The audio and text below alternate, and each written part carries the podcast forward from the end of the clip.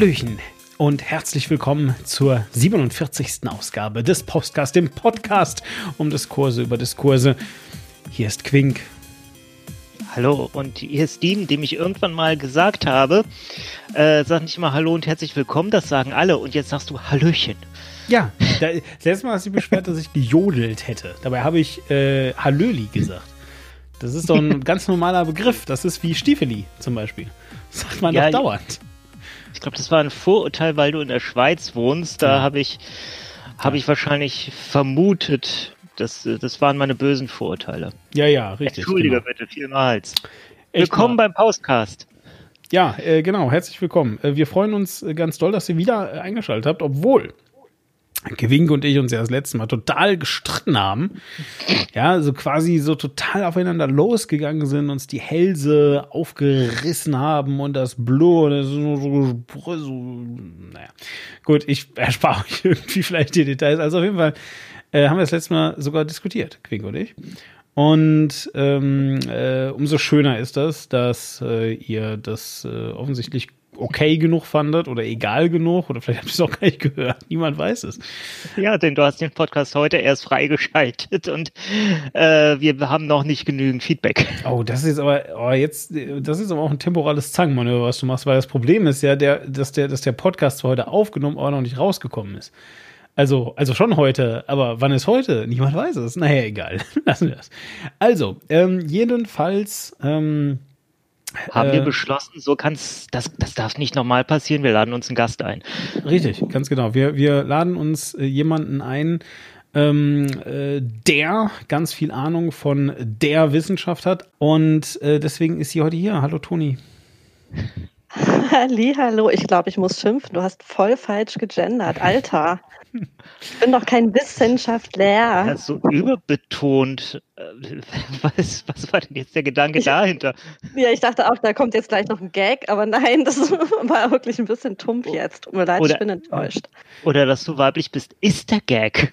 Also, jedenfalls ähm, äh, ist tatsächlich aber äh, Toni heute nicht einfach nur so dabei, weil äh, wir irgendwie mit irgendwem reden wollten, sondern tatsächlich, weil wir äh, auch ein Thema mit Toni zu besprechen haben. Aber bevor wir ähm, dieses Thema besprechen, kann Quink vielleicht mal ganz kurz ungefähr grob sagen, was der Postcast eigentlich ist.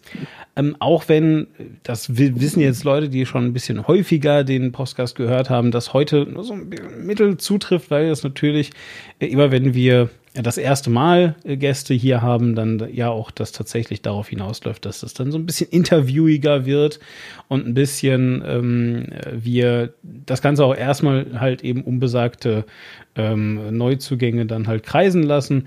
Ähm, das heißt aber trotzdem nicht, dass äh, das Gesamtformat sich deswegen auflöst, weil natürlich hat es trotzdem immer noch einen Bezug zu dem, was euch der Quink jetzt gleich erklärt.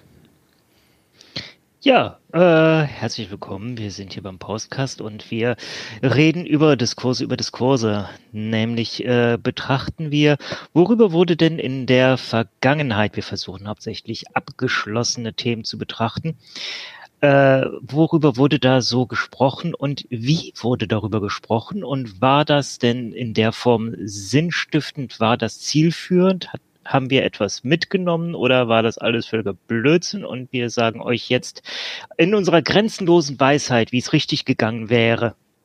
Richtig, ganz genau.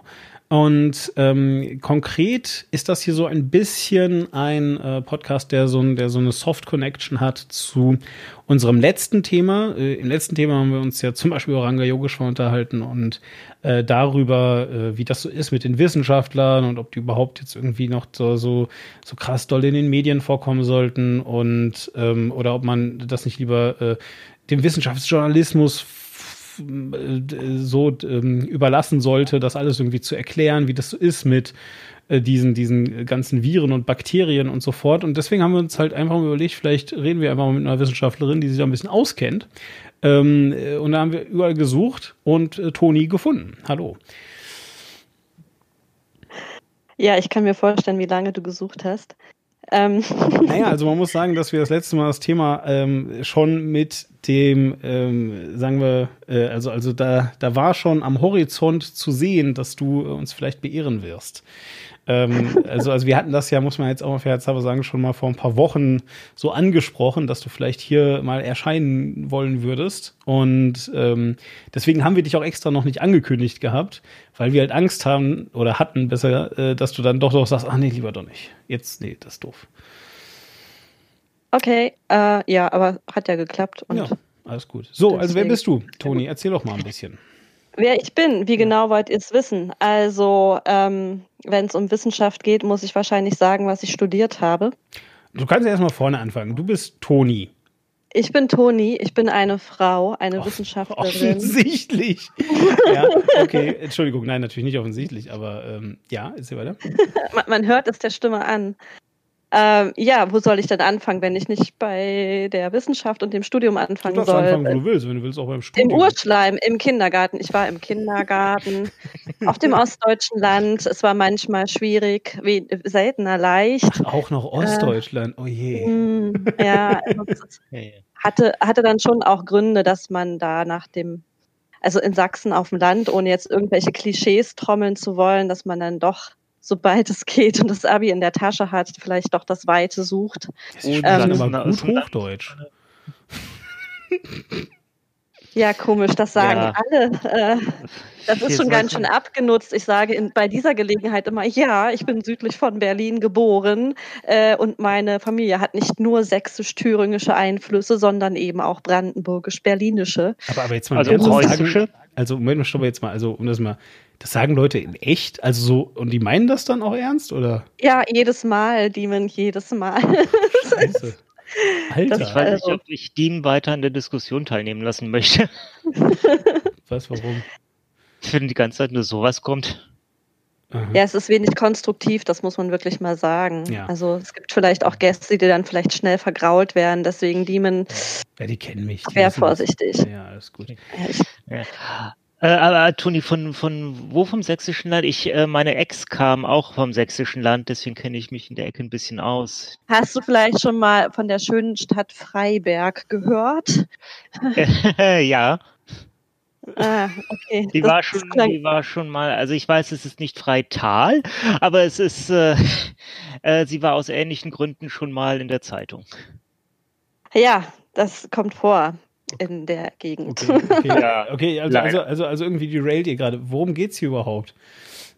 Also wegen was war die jetzt, also die war jetzt wegen was? Wegen schöner Mädchen in der Zeitung? Nein. Äh, weil dort gewisse Menschen sich dachten, wir tun mal selbst was gegen die Ausländer, die hier äh, herkommen. Aha, okay. Hm, Genau. Dann brennen mitunter mal Häuser lichterloh oder es werden erzürnte Briefe an die Kanzlerin geschrieben, die dann mit Danke Merkel unterschrieben werden. Genau, also ja, ich habe dann das Weite gesucht und bin sehr weit in den Westen gegangen, wo die Straßen mit Gold gepflastert sind. Und äh, Ach, Düsseldorf. Fast, fast. Also ich bin tatsächlich im Rheinland gelandet und habe dann in Bonn Biologie studiert. Genau und äh, habe dann nach dem Studium bin ich so in, in dieses äh, in diese Wissenschaftsschiene reingerutscht. Das war fast so ein bisschen versehentlich und da hängen geblieben. Dann so. Genau. Okay, also für Titel? Ich habe äh, einen Doktortitel in Lebensmitteltechnologie allerdings. Mhm. also eigentlich ist das ein wenig ein Umweg. Vielleicht sollte ich das näher erklären. Ähm, ich habe eigentlich eine Spezialisierung auf Zoologie und Botanik, also ganz klassische Biologie, nicht dieses molekulare, genetisch äh, High-End Zeug, was dann am Ende Impfstoffe entwickelt, was die Welt rettet. Das habe ich leider nicht gemacht, sondern ähm, ich war sehr in der ökologischen Richtung äh, Naturschutz spezialisiert oder bin da auch spezialisiert und habe dann ähm, in der Ornithologie, also der Vogelkunde, meine Diplomarbeit geschrieben und auch mehrere Praktika schon während des Studiums ähm, absolviert. Wollte da auch gern weitermachen und eine Promotion anfangen. Es war allerdings schwierig, zu dem Zeitpunkt da eine Finanzierung für zu bekommen. Mittlerweile sieht das ein bisschen anders aus, weil die Biodiversitätskrise ja in aller Munde ist. Ähm, und habe dann, um eben diese Doktorarbeit zu finanzieren, bin ich mehr oder weniger durch Zufall in einen Job gekommen, wo eine wissenschaftliche Hilfskraft gesucht wurde, um Publikationen zu schreiben. Und da bin ich dann letztendlich an der landwirtschaftlichen Fakultät gelandet, wo ich ähm, in der Lebensmitteltechnologie in einer Arbeitsgruppe, die sich mit Kühlkettenmanagement und Lebensmittelverderb und nachhaltigen Lebensmittelverpackungen beschäftigt. Da bin ich dann gelandet. Und ähm, ja, ich war da zuerst eigentlich für die Datenauswertung, mathematische Modelle, Datenanalysen und das Schreiben von Publikationen eigentlich quasi ein, eingerichtet worden. Und dann hat meine Chefin dort relativ schnell versucht, mich abzuwerben. Und dann habe ich zwischenzeitlich, weil es einfach so gut passt in so eine Zeit, noch ähm, zwei Kinder bekommen, die jetzt mittlerweile acht und zehn Jahre alt sind. Und habe dann in der Lebensmitteltechnologie promoviert. Ich habe aber trotzdem auch noch so ein Bein in der Biologie und habe dann noch so ein bisschen Thema offen, das ich gern abschließen würde. Also ich arbeite forschungstechnisch so ein bisschen in zwei Gebieten mit aber einem größeren Schwerpunkt in der Lebensmitteltechnologie. Okay, Darf ich Fragen dazu stellen? Ja, klar. Warst du Publikation? Warst du Publikation? Was, Nein, was? ist eine Publikation? Was ist eine Publikation? Okay. Ähm, hab ja. Ich, ich habe nicht zu schwere Worte benutzt, oder? Eine Publikation ist ein äh, wissenschaftlicher. Ist das ein ja, das ist ein Paper, ein ah. wissenschaftlicher Artikel in einem Fachmagazin. Okay, cool. Das muss man sich äh, so vorstellen, dass das jetzt nicht ist wie ähm, irgendwie die Geo oder National Geographic oder ähm, vielleicht von Spektrum da das Magazin, sondern das sind äh, Fachzeitschriften, die hochspezialisiert sind auf bestimmte Forschungsgebiete. Davon gibt es auch unheimlich viele. Da werden auch permanent neue gegründet. Ähm, und da muss man, damit die Forschungsergebnisse sichtbar werden, seine Arbeit publizieren. Sonst ist man als Wissenschaftler quasi unsichtbar. Okay. Und erst in, in dem Moment, wo man eben einen Fachartikel in der Regel auf Englisch geschrieben hat, da sind die ganzen Daten drin, die Analysen, die Auswertungen, die Diskussion und alles. Erst wenn man das halt, diese Publikation geschafft hat oder publiziert hat, wird man als Wissenschaftler sichtbar und kann sich auch eine gewisse Expertise, also einen Ruf aufbauen womit man belegen kann, dass man Erfahrung hat in diesem Forschungsgebiet und dass man da Wissen erarbeitet hat. Okay, und eine Promotion ist eine Doktorarbeit. Richtig. Wie heißen Professuren dann? Das sind Habitil, hab, hab, hab, Habilitation. Habilitation, das war das Wort, was ich gesucht habe. Okay. Ja, also ja, genau. Aha. Das ist der klassische Karriereweg, zur, um eine Professur zu erhalten an einer Universität. Mhm. An Fachhochschulen äh, kann man sich auch auf eine Professur bewerben, wenn man nicht habilitiert ist. Was, was, was heißt das ähm, denn, wenn ich fragen darf? Das ist eine Habilitierung, weil das, das habe ich nie wirklich verstanden. Das ist nochmal eine extra Arbeit, die man schreiben muss, oder? Genau, das ist, ja, das ist quasi wie nochmal noch eine etwas größere, längere Doktorarbeit, Doktorarbeit, die aber auch nicht zwangsläufig oder besser nicht über exakt das Thema ist, hm über das man schon eine Doktorarbeit geschrieben hat, sondern das weiter gefasst ist und eben ja ein, ein neues Forschungsgebiet aufschließt. Ähm, an der Habilitation hängt äh, in der Regel in der ersten Instanz dann auch die Möglichkeit, dass man Lehrveranstaltungen anbieten kann, inklusive Prüfungen und so weiter. Also dass man Module anbietet und dass man das nette Kürzel Privatdozent vor seinem Namen führen kann. Privatdozent. Okay. Genau. Wenn man, also dieser äh, Habilitationsprozess ist auch nochmal in der Habilitationsordnung festgelegt. Ähm, das wird, ist oft die Voraussetzung für die Bewerbung auf Universitätsprofessuren. Es wurden, aber ich habe ja gerade schon gesagt, an den FHs kann man sich auch, wenn man nur in Anführungsstrichen einen Doktortitel hat, ähm, auf eine Professur bewerben und wenn man halt entsprechende einschlägige Erfahrung hat natürlich. Und an den Universitäten wurde halt noch ein zweiter Karriereweg eingerichtet, der parallel geht zur Habilitation und auch zum Ziel hat, ähm, in einer Professur zu enden. Und das sind die sogenannten Tenure-Track-Verfahren. Da können sich, ähm, ich sage jetzt mal, herausragende Wissenschaftler, junge Wissenschaftler ähm, nach Abschluss der Promotion, also der Doktorarbeit und ja, im Rahmen von wenigen Jahren, wo sie eben gezeigt haben, dass sie herausragende Wissenschaftler sind, dann können sie sich auf so ein Tenure-Track-Verfahren bewerben. Dann werden sie quasi Junior-Professor. Das wird dann Ah ja. in gewissen Zeitabständen nochmal evaluiert. Also ich meine, nach drei und nach sechs Jahren wird das nochmal evaluiert, ob die quasi ihre Leistung bringen, also ihre Lehrleistung, ihre Publikationsleistung, ne, ihren Forschungsoutput. Und dann landen die quasi über diesen Weg in der Professur. Wow. That's a bit overwhelming. Ähm, Musst du es rausschneiden. nee, alles gut. Nein, nein, ganz im Gegenteil. Ich finde das, ich finde das äh, ho hoch faszinierend. Ich finde es nur einfach unheimlich viel und äh, unheimlich auf einmal.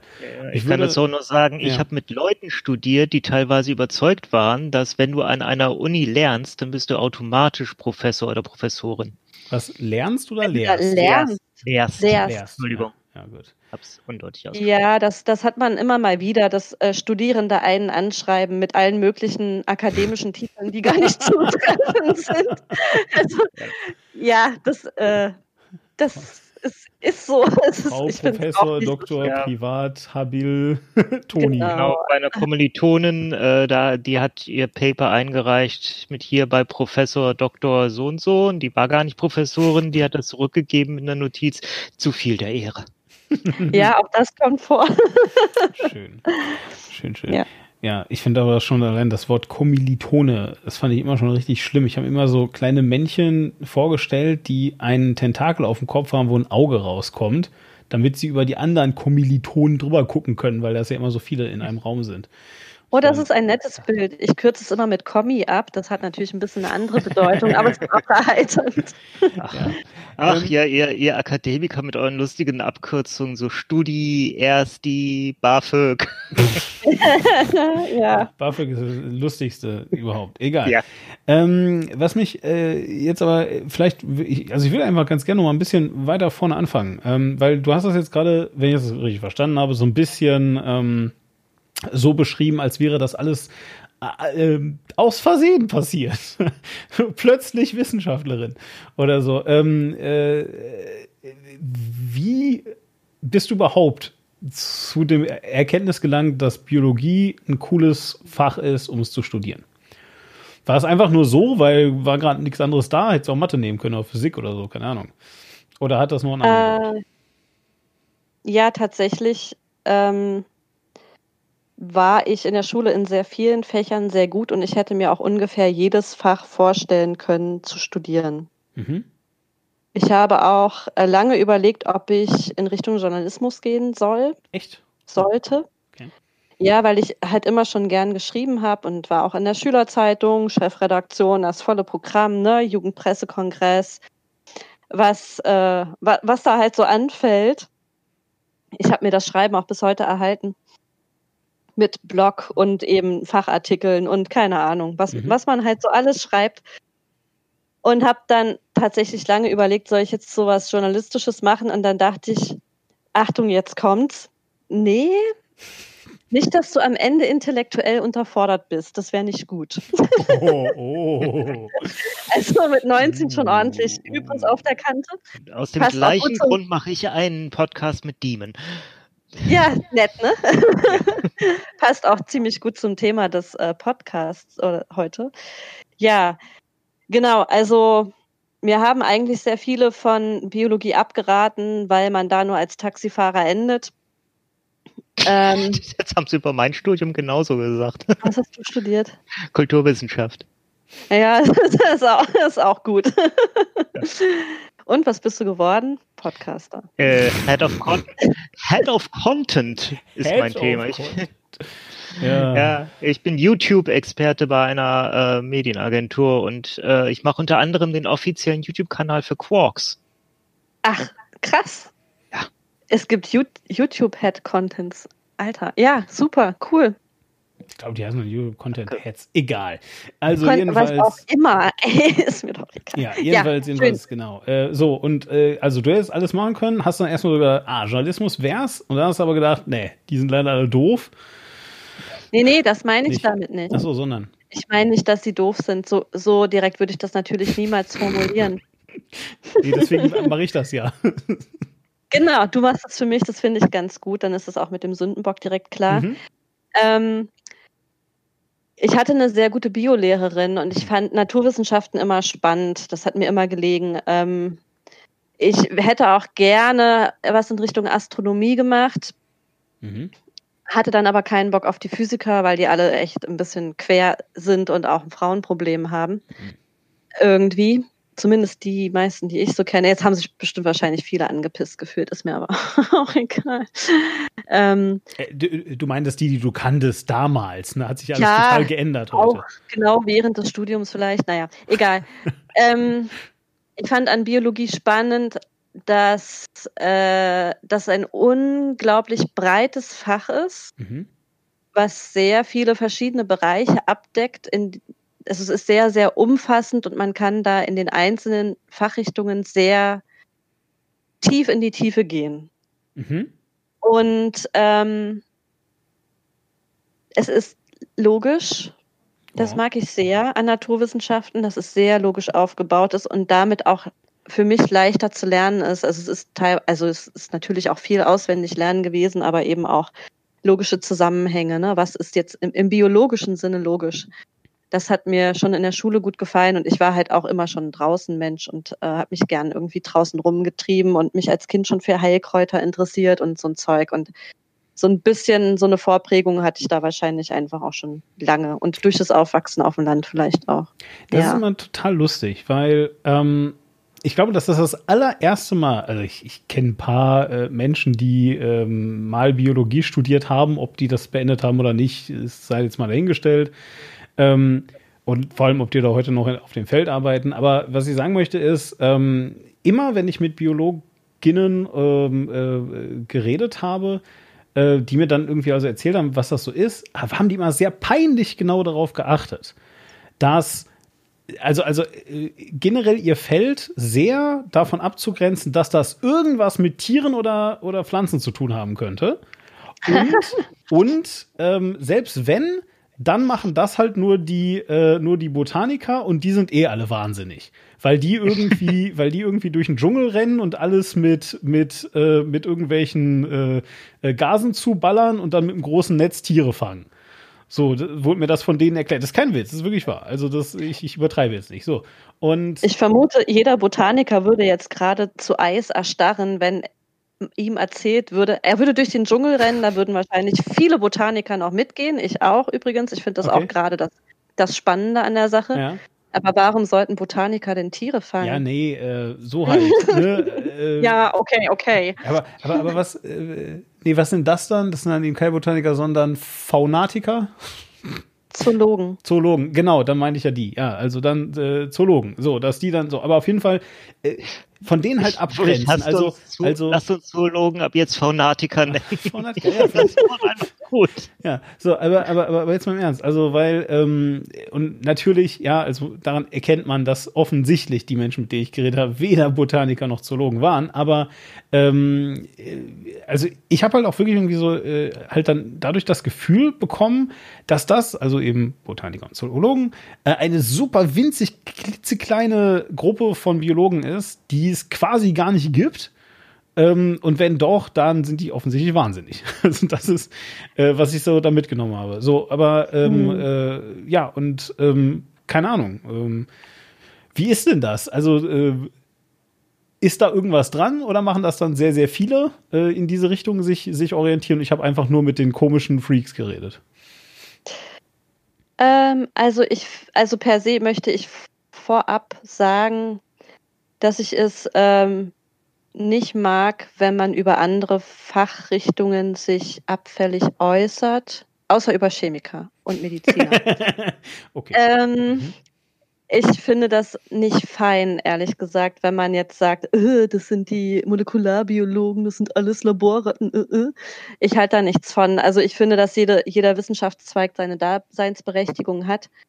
Und ähm, das würde ich so niemals werten.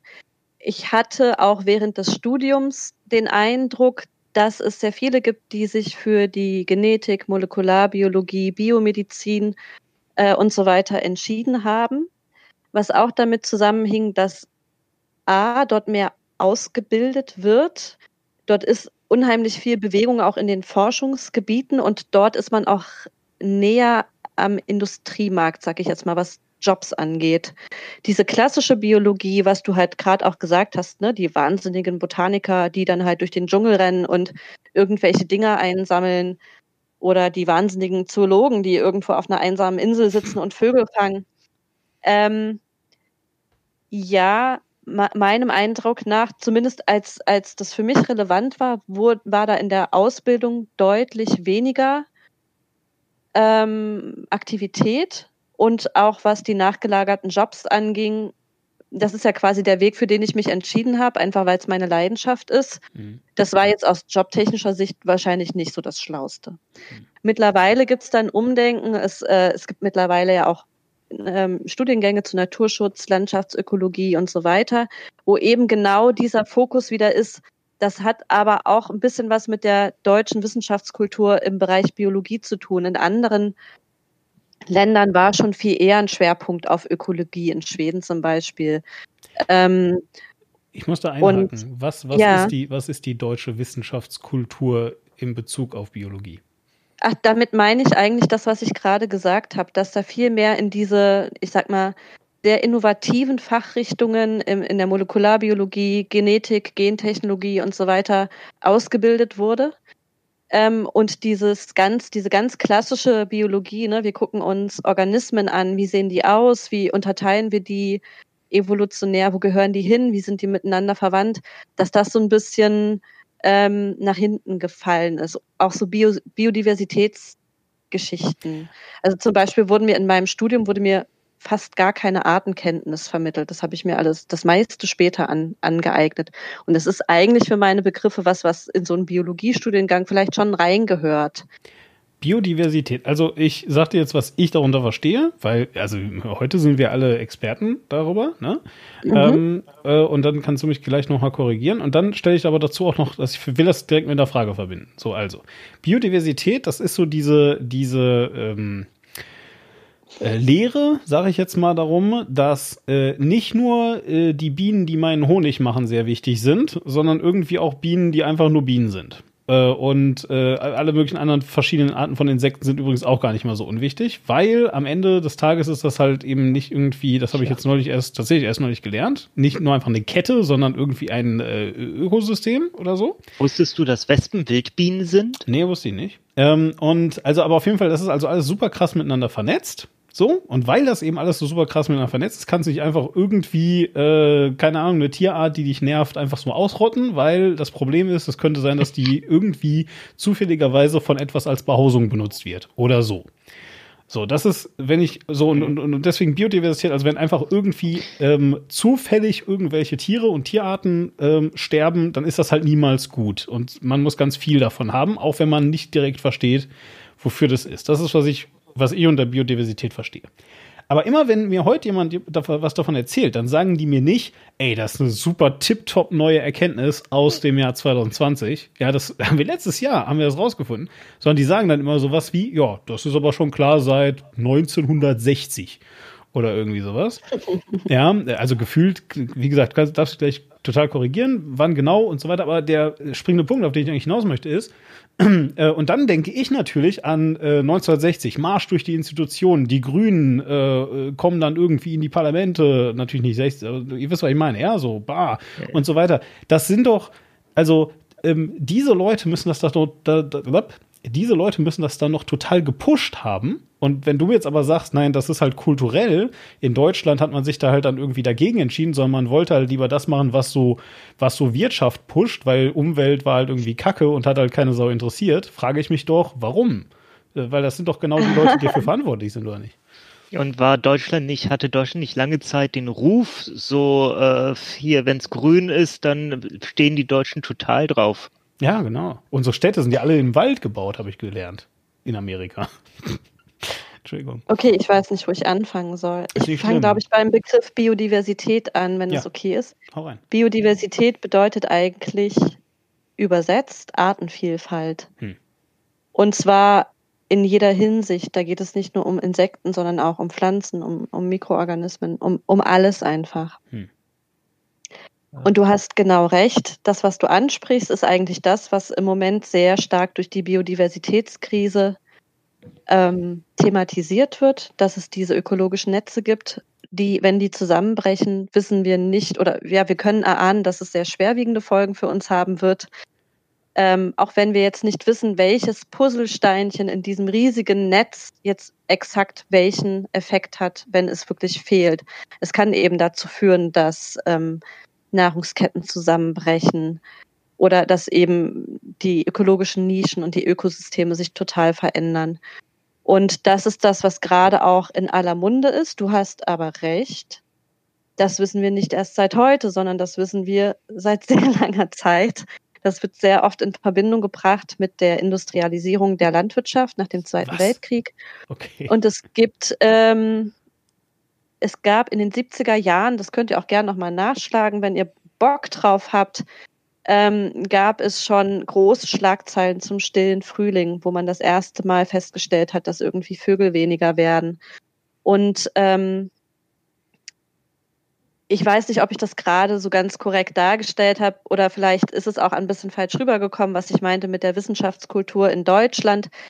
Es ist aber aus meiner Perspektive durchaus so, dass dieses Thema sehr, sehr stiefmütterlich behandelt wurde in Deutschland, dass ähm,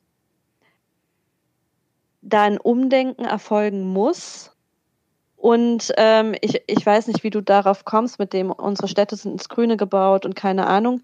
Also wir haben natürlich ein Bundesnaturschutzgesetz und bevor irgendwelche größeren Bauvorhaben durchgeführt werden müssen, muss es da eine Umweltverträglichkeitsprüfung geben und so. Wir haben schon Kontrollmechanismen. Allerdings ist in der Umsetzung der Artenschutz- und Naturschutzverordnungen, die halt auch auf europäischer Ebene gelten, Deutschland eigentlich Schlusslicht. Und das ist ich glaube, die Nachrichtenmeldung kam letzte oder vorletzte Woche, dass, dass der Europäische Gerichtshof Deutschland verklagt, weil äh, bestimmte Naturschutzgebiete nicht fristgerecht, korrekt und nicht alle gemeldet wurden. Dann sind dann mit, äh, damit natürlich auch bestimmte Auflagen verbunden, dass die eben geschützt und gepflegt werden müssen. Und Deutschland kommt diesen Pflichten nicht nach und zwar nicht erst seit diesem Jahr oder seit, seit fünf Jahren, sondern das ist tatsächlich schon ein Thema, seit ich während des Studiums Feldhamster kartiert habe. Und äh, das ging damals schon drum, dass es vermutlich Klagen gegen Deutschland geben wird, weil die, es gibt verschiedene Schutzgebiettypen, zum Beispiel FFH-Schutzgebiete, Bioreservate, ähm, Nationalparks und so weiter, Biosphärenreservate heißen die, glaube ich, eigentlich wirklich, Naturschutzgebiete, Vogelschutzgebiete, ne? Und da sind immer ganz verschiedene Auflagen mit verbunden. Und es war tatsächlich äh, vor 15 Jahren schon großes Thema, dass Deutschland die FFH-Schutzgebiete nicht korrekt gemeldet hat und dass damit ähm, Gerichtsverfahren gegen Deutschland zu rechnen ist. Und der Witz an der Sache ist jetzt eigentlich noch, dass, ich weiß nicht, ob ihr das gehört habt, ähm, von dieser großen Studie aus, ähm, schlag mich tot, ich komme gerade nicht auf den Namen, die erstmals über einen sehr langen Zeitraum, die Krefelder Studie ist das genau, belegt hat, wie stark der Insektenschwund ist. Ja, ähm, habe ich tatsächlich durch meine Arbeit mit Quarks äh, mitbekommen. Genau, das ist eine sehr wichtige Studie, die international auch wirklich anerkannt ist. Der Witz Und an der vielfach Geschichte von Laien, äh, mit, also durch die Mitarbeit von Laien, dass die einfach freiwillig äh, Insekten gezählt haben. Genau, das wollte ich dir gerade sagen. Ähm, Entschuldige. Nee, ist gut, ist gut. Also ich meine, das ist gut, wenn das, das muss eigentlich, muss das jeder wissen. Diese Arbeiten werden nicht bezahlt. Das sind Leute, die machen das in ihrer Freizeit. Und das ist eigentlich eine Riesenschweinerei, weil es ist, es ist ja wichtig, dass wir das schützen. Das ist international als Problem anerkannt. Da muss Forschung stattfinden und äh, der Bedarf ist da, aber Deutschland möchte es halt nicht bezahlen. Die sagen halt lieber, nee, Biologie, das ist kein Arbeitsplatz mit Zukunft, weil da findest du keinen Job. aber Fakt ist eigentlich, dass die Leute nicht bezahlt werden und die machen das in ihrer Freizeit. Ich mache seit über zwölf Jahren, wir kommen vom Thema ab, glaube ich, ne? Seit Aber über zwölf Jahren mache ich, ja. Das ist jetzt wirklich eine Studie, die habe ich schon in amerikanischen Podcasts zitiert gehört. Also die ist wirklich enorm wichtig und hat eine enorme Strahlungswirkung. Ganz genau, ja. Und äh, das ist eigentlich beschämend, finde ich, dass das, also es ist eine riesige Leistung für die Menschen, die das gemacht haben. Ich möchte das nicht schmälern. Der Punkt ist, sie verdienen eigentlich dafür bezahlt zu werden, denn sie erledigen wissenschaftliche Arbeiten, die international sehr wichtig sind. Vielleicht sollten wir dann jetzt wenigstens auch mal, also, ähm, ich glaube nicht, dass wir abschweifen. Äh, das Problem ist nur, ähm, dass, also ich mich äh, tatsächlich, ähm, ähm, also, also, also ich komme ich komm nicht ganz hinterher. Ähm, was heißt das, wenn Leute freiwillig Insekten zählen? Wie funktioniert das überhaupt? Also ich meine, dass die und ich meine jetzt äh, physikalisch, ja, äh, sitzen die auf einer Wiese und dann äh, haben die da eine Box, wo was drin ist und dann ähm, äh, fliegen da Insekten hin und äh, dann machen sie die Box zu und danach zählen sie die oder Tatsächlich ungefähr so. Also die stellen eine Falle auf, wo die äh, Insekten reinflutschen, nicht okay. mehr rauskommen, und erzählen sie tatsächlich ganz stumpf, wie viele Insekten da drin sind. Okay, krass. Also konnten sie feststellen, dass das äh, über Jahre hinweg deutlich weniger geworden sind. Okay, das finde ich schon mal äh, gut. So. Genau, es gibt da auch verschiedene Fallentypen, ne? Also mhm. da und oft wird halt nicht nur die Anzahl bestimmt, sondern auch die Biomasse bestimmt. Das ist ein ganz wichtiger Indikator. Je nachdem, wie viel Zeit man hat, kann man die auch bestimmen auf Gattungs- oder Artniveau, um dann wirklich zu sagen, hier sind so und so viele verschiedene Arten. Genau. genau. Es ist ja auch sehr interessant, wenn invasive Arten dabei sind, so ändert sich das Klima, dass Insekten, die bislang nur in Italien vorkamen, jetzt plötzlich hier sind. Mhm. Okay, so, und warum ist das denn dann jetzt also so wichtig, dass wir, ähm, dass wir das machen? Und warum sind dann da keine Jobs drin, wenn das so wichtig ist? Also an welcher Stelle akzeptiert irgendjemand nicht, dass es wichtig ist oder ist es gar nicht wichtig? Also es ist wichtig. Die Biodiversitätskrise wird ja eingeordnet hm. ähm, von der Relevanz auf Höhe der Klimakrise. Okay, also sehr, sehr, sehr das wichtig. Heißt, es ist sehr, sehr, sehr, sehr, sehr, sehr wichtig, weil mhm. es unsere Lebensgrundlage betrifft auf diesem hm. Planeten. Mhm. Ähm, es ist natürlich jetzt in erster Instanz kein wirtschaftlich messbarer Nutzen dahinter. Hm den kannst du erst in, in irgendeiner Form anbringen. Quantifizieren kann man das natürlich auch schon, wenn man halt äh, in Richtung Nachhaltigkeitsanalysen, Kreislaufwirtschaft und so weiter geht, wenn da also ein komplettes Undenken auch der, der wirtschaftlichen Struktur mit verbunden ist. Mhm. Man muss als Gesellschaft diesen Dingen einen Wert beimessen und zwar auch im jetzigen Zeitpunkt, wo wir halt noch mehr davon haben als in 20 Jahren, wo unweigerlich weniger damit, davon da sein wird. Mhm. Ja. Und ähm, ja, war das gut erklärt? Ich weiß es nicht. Also, naja, die Frage wäre, was wäre denn so ein Wert, den man dem beimessen muss? Also, also, okay, lass mich das äh, vielleicht. Also, ich meine, ich denke ja äh, total in einer äh, kapitalistischen Weltordnung. Ne? So, das heißt, ähm, äh, wenn ich mir, wenn ich mir jetzt überlege, irgendwie äh, warum haben wir Massentierhaltung? Ja, dann ist das, weil ähm, wenn man so und so viele Tiere auf einen äh, 0,0001 Quadratzentimeter großen Punkt bringt, die aber alle irgendwas ähm, produzieren für mich, dann ist das mehr, als wenn sie einen Quadratmeter haben oder zwei. Ja, so also das ist ja, wie man, also das ist ja, was quantifizieren bedeutet. Ja, so, also irgendwie ist es halt messbar, die brauchen so und so viel Platz und wenn ich den mehr oder weniger gebe, dann wie auch immer. So, jetzt haben wir aber doch gerade gesagt, dass ähm, diese, diese Netzwerke super komplex sind. Aber also, das mag jetzt mehr Naivität sein, aber ich, ich weigere mich total äh, zu glauben, dass niemand auf der ganzen Welt jemals irgendeines dieser Netzwerke jemals ähm, versucht hat, darzustellen oder, oder es hinbekommen hat, da mal was aufzuzeigen oder so. Und die Frage, die ich halt eben erstmal habe, ist, ist ein so ein Netzwerk bereits ein komplettes Forschungsgebiet, wo du deine komplette Karriere reinpackst? Oder ist das so etwas, davon machen ähm, dann Zoologen oder, oder äh, Botaniker oder vielleicht auch beide zusammen, äh, so, halt mehrere, also die, die kümmern sich um ganz viele von diesen Netzwerken oder wie läuft sowas? Das kommt darauf an, was für, äh, was für eine Sichtweise man darauf hat. Es gibt natürlich Ökosystemmodellierung, die guckt sich nicht nur ein Netzwerk an, sondern verschiedene. Hm. Dann gibt es aber natürlich auch hochspezialisierte Untersuchungen. Du kannst auch äh, für, ja, sagen wir mal, bestimmte hm, Grasgemeinschaften, mhm. Unterwassermikroben oder was, du kannst auch darin so spezialisiert arbeiten, dass du darüber deine Karriere aufbauen kannst. Du wirst in der Wissenschaft immer an, irgendwann an einen Punkt kommen, wo es sinnvoll sein wird, über den Tellerrand zu schauen, interdisziplinär zu arbeiten ähm, und nochmal mit einem anderen Blick auf die Dinge zu, zu schauen oder eben andere Dinge mit einzubeziehen. Deswegen ist es sehr schwer, das so pauschal zu sagen. Und es gibt natürlich Leute, die das untersuchen und auch modellieren. Das ist nicht so wuhu, dass man da, ähm, dass das eine absolute, eine absolute Blackbox ist. Hm. So ich darf an der Stelle kurz ähm, ja? Für unsere Hörer einwerfen, damit die wieder was haben, wo, äh, womit sie was anfangen können.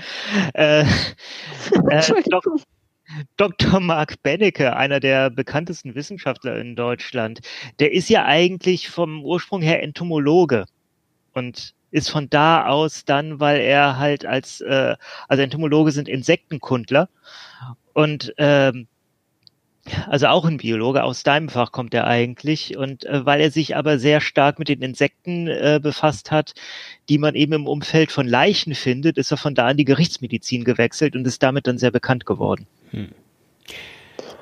Äh, so, und äh, also, also äh, als ich studiert habe, war das auch irgendwie, ich habe ich hab übrigens nichts Vernünftiges studiert. Aber der äh, Punkt ist, dass also das Wort Interdisziplinarität etwas bei mir total triggert, nämlich das mussten wir in jedem unserer Vorträge immer wieder 16 Mal wiederholen, um zu signalisieren, dass uns klar ist, dass wir total unwichtig sind und wir uns mit anderen zusammentun müssen. Ähm, jetzt ist aber das bei uns total, also wirklich super groß angelegt. Also wenn wir über Interdisziplinarität geredet haben, ich habe halt Design studiert, das hat das geheißen, naja, ihr, ihr müsst halt dann auch mit Programmierern zusammenarbeiten oder mit Handwerkern oder mit you name it, ja, also wirklich so auf diesem Niveau irgendwie. Äh, wenn du jetzt aber Interdiszi Interdisziplinarität sagst, dann ähm, ist damit dann auch gemeint, ähm, dann müssen Menschen, die sich super krass ähm, auf diese Mikroben spezialisiert haben, mit Astronomen und Medizinern zusammenarbeiten? Oder meinst du dann eher, nee, nee, eher so äh, innerhalb der Biologie mit anderen auch super spezialisierten Biologen? Nein, das meine ich nicht. Ich meine mit interdisziplinär wirklich verschiedene Disziplinen und die können, wenn das für das Thema erforderlich ist, können die maximal weit voneinander Echt, entfernt ja? okay. sein. So groß, okay. Ja, also, also das kann zum Beispiel in den Forschungsprojekten in der Lebensmitteltechnologie, die wir haben, da mhm. arbeiten wir in Projekten zusammen mit Chemikern, mit Materialwissenschaftlern, mhm. mit Sensorsteuerung, mit IT-Technikern. Mhm. Also es ist wirklich extrem unterschiedlich. Und dann sind natürlich Mikrobiologen drin. Wir haben teilweise auch ein Projekt, also wir haben auch ein Projekt gehabt, da haben wir mit Medizinern zusammengearbeitet. Das ist unheimlich divers und ich finde immer, das sind die wirklich die fruchtbarsten Projekte, weil man da unheimlich viel lernt. Mhm und ähm, das einen sehr viel weiterbringt, wenn man mal mit einem anderen Blick auf die Dinge schaut. Hm. Ja, ja, gut, okay, gut. Nee, ich äh, wollte das einfach ja. nur so wissen, weil ähm, äh, Darf ich noch anekdotisch einbringen, als ich, äh, als ich 2001 bis 2009, ja, mit Unterbrechungen, es war, hat ein bisschen länger gedauert, äh, Kulturwissenschaft studiert habe, da ging an der Uni Bremen den Professoren da so allmählich ging, den, ging da so Lichter an, dass, oh Scheiße, wir schwimmen die ganze Zeit im eigenen Saft, wir sollten echt viel mehr interdisziplinär arbeiten. Dann haben sie uns natürlich die Studenten dazu getriezt und gezwungen, dass wir, äh, dass wir mit anderen ähm, Studiengängen zusammenarbeiten, dass wir über den Tellerrand gucken und dass wir uns verdammt nochmal darum kümmern, was machen denn die anderen Disziplinen und inwiefern hat das Einfluss auf das, was wir so arbeiten. Und hat das geklappt? Äh, ja, ich hab, war zum Beispiel in einem super interessanten Projekt zum Thema das Böse, äh, wo wir mit Theologen zusammengearbeitet haben, mit Theaterwissenschaftlern, mit Philosophen äh, also quasi mit der gesamten geisteswissenschaftlichen Abteilung. Und ich würde sowas gerne auch, äh, also würde ich noch wissenschaftlich arbeiten, was ich momentan leider äh, nicht tue. Aber falls eine, falls Universität Interesse an mir hat, ich, ne? also ich würde gerne noch mal wieder wissenschaftlich was machen und ich würde dann auch gerne äh, das Thema das Böse auch noch mal äh, versuchen aus ähm, mit, mit Psychologen, mit äh, äh, Medizinern vielleicht äh, äh, zu ergründen, also zu gucken, was gibt's da noch, äh, also Neurowissenschaftler würde mich interessieren, so Leute, die irgendwie so allgemein in unserer Ethik als das Böse eingestuft werden. Was passiert bei denen im Gehirn, wenn die etwas Böses tun oder denken? Kann man das irgendwie äh, an irgendetwas festmachen und ist das, äh, gibt es da Übereinstimmungen und sowas? Ich stelle mir das furchtbar spannend vor. Ja, super, mega cool. Jetzt hast du gerade über den Benecke geredet, jetzt muss ich natürlich an Lydia Benecke denken, die ja auch in einer irgendwas mit Psychologie und Schwerverbrechern und so weiter macht. Ähm ja, ja, es, äh, ich glaube, die heißt auch Benecke, weil es seine Ex-Frau ist, nicht wahr? Ja, ja, ja. Aber jedenfalls, ich muss jetzt voll an die denken, naja. Ähm, ja, ist doch super, weil was hm? ich, wenn ich es kurz noch sagen darf, ja, ähm, was alles. selbst wenn das fachlich auf den ersten Blick nicht zusammenpasst, finde ich immer sehr spannend, dass unterschiedliche Disziplinen äh, ganz unterschiedliche Arbeitsweisen und Lösungsansätze haben. Ja. Und das eröffnet einem einfach total Möglichkeiten. Das ist äh, hm wirklich inspirierend, finde ich. Genau, also meine Frau ist Pflegewissenschaftlerin, also eine komplett andere Richtung, aber auch da, äh, äh, sie hat auch jetzt erst, nachdem sie mehrere Jahre in der Pflege gearbeitet hat, ihr Studium gemacht und hat jetzt gerade letztes Jahr ihre Masterthesis fertiggestellt äh, und endlich benotet bekommen. Und ähm, da einfach mitzubekommen, wie sie wissenschaftlich arbeitet und wo sich das äh, mit dem überschneidet, wie ich wissenschaftlich gearbeitet habe und wo da komplette Unterschiede sind. Dass sie zum Beispiel sehr, sehr, sehr viel mehr mit Statistik arbeitet, als ich das in der Geisteswissenschaft jemals konnte. Äh, das war auch sehr faszinierend. Toll. Jetzt hast du was super Cooles aufgemacht. Dann könnt ihr euch nämlich jetzt bestimmt äh, eine weitere Stunde darüber austauschen. Was ist denn wissenschaftliches Arbeiten eigentlich? Und das meine ich jetzt ernst. Erklär mal. Wer von uns beiden? Genau. Die Person, die sich zuerst meldet. Das war nicht ich. Also fang du mal an. äh, wissenschaftliches Arbeiten äh, geht im heutigen Verständnis in großen Teilen zurück auf Arbeiten von Karl Popper, äh, der mal da äh, eine grundsätzliche Methode äh, zurechtgelegt hat, also äh, erarbeitet hat, die in, äh, mit kleineren Abwandlungen bis heute praktiziert wird. Äh, und zwar sind die Grundzüge von wissenschaftlichem Arbeiten. Äh, du versuchst wirklich faktisch alles sicher zu machen. Das tust du, indem du nicht die Frage stellst, wenn meine Annahme richtig ist, was ist dann, sondern wenn meine Annahme nicht richtig ist, was würde meine Annahme widersprechen? Und dann schaust du, ob das eventuell zutrifft. Also zum Beispiel, wenn ich jetzt sage, äh, vor mir ist gar keine Wand, kann ich prüfen, indem ich versuche, da einfach durchzugehen. Wenn das nicht klappt, dann ist da schon mal äh, was, was ich verwerfen kann. Ähm, also, also, also, das heißt, du lässt es dann so auf, sowas wie, also vor mir ist gar keine Wand und dagegen spreche zum Beispiel, ich kann da nicht durchgehen.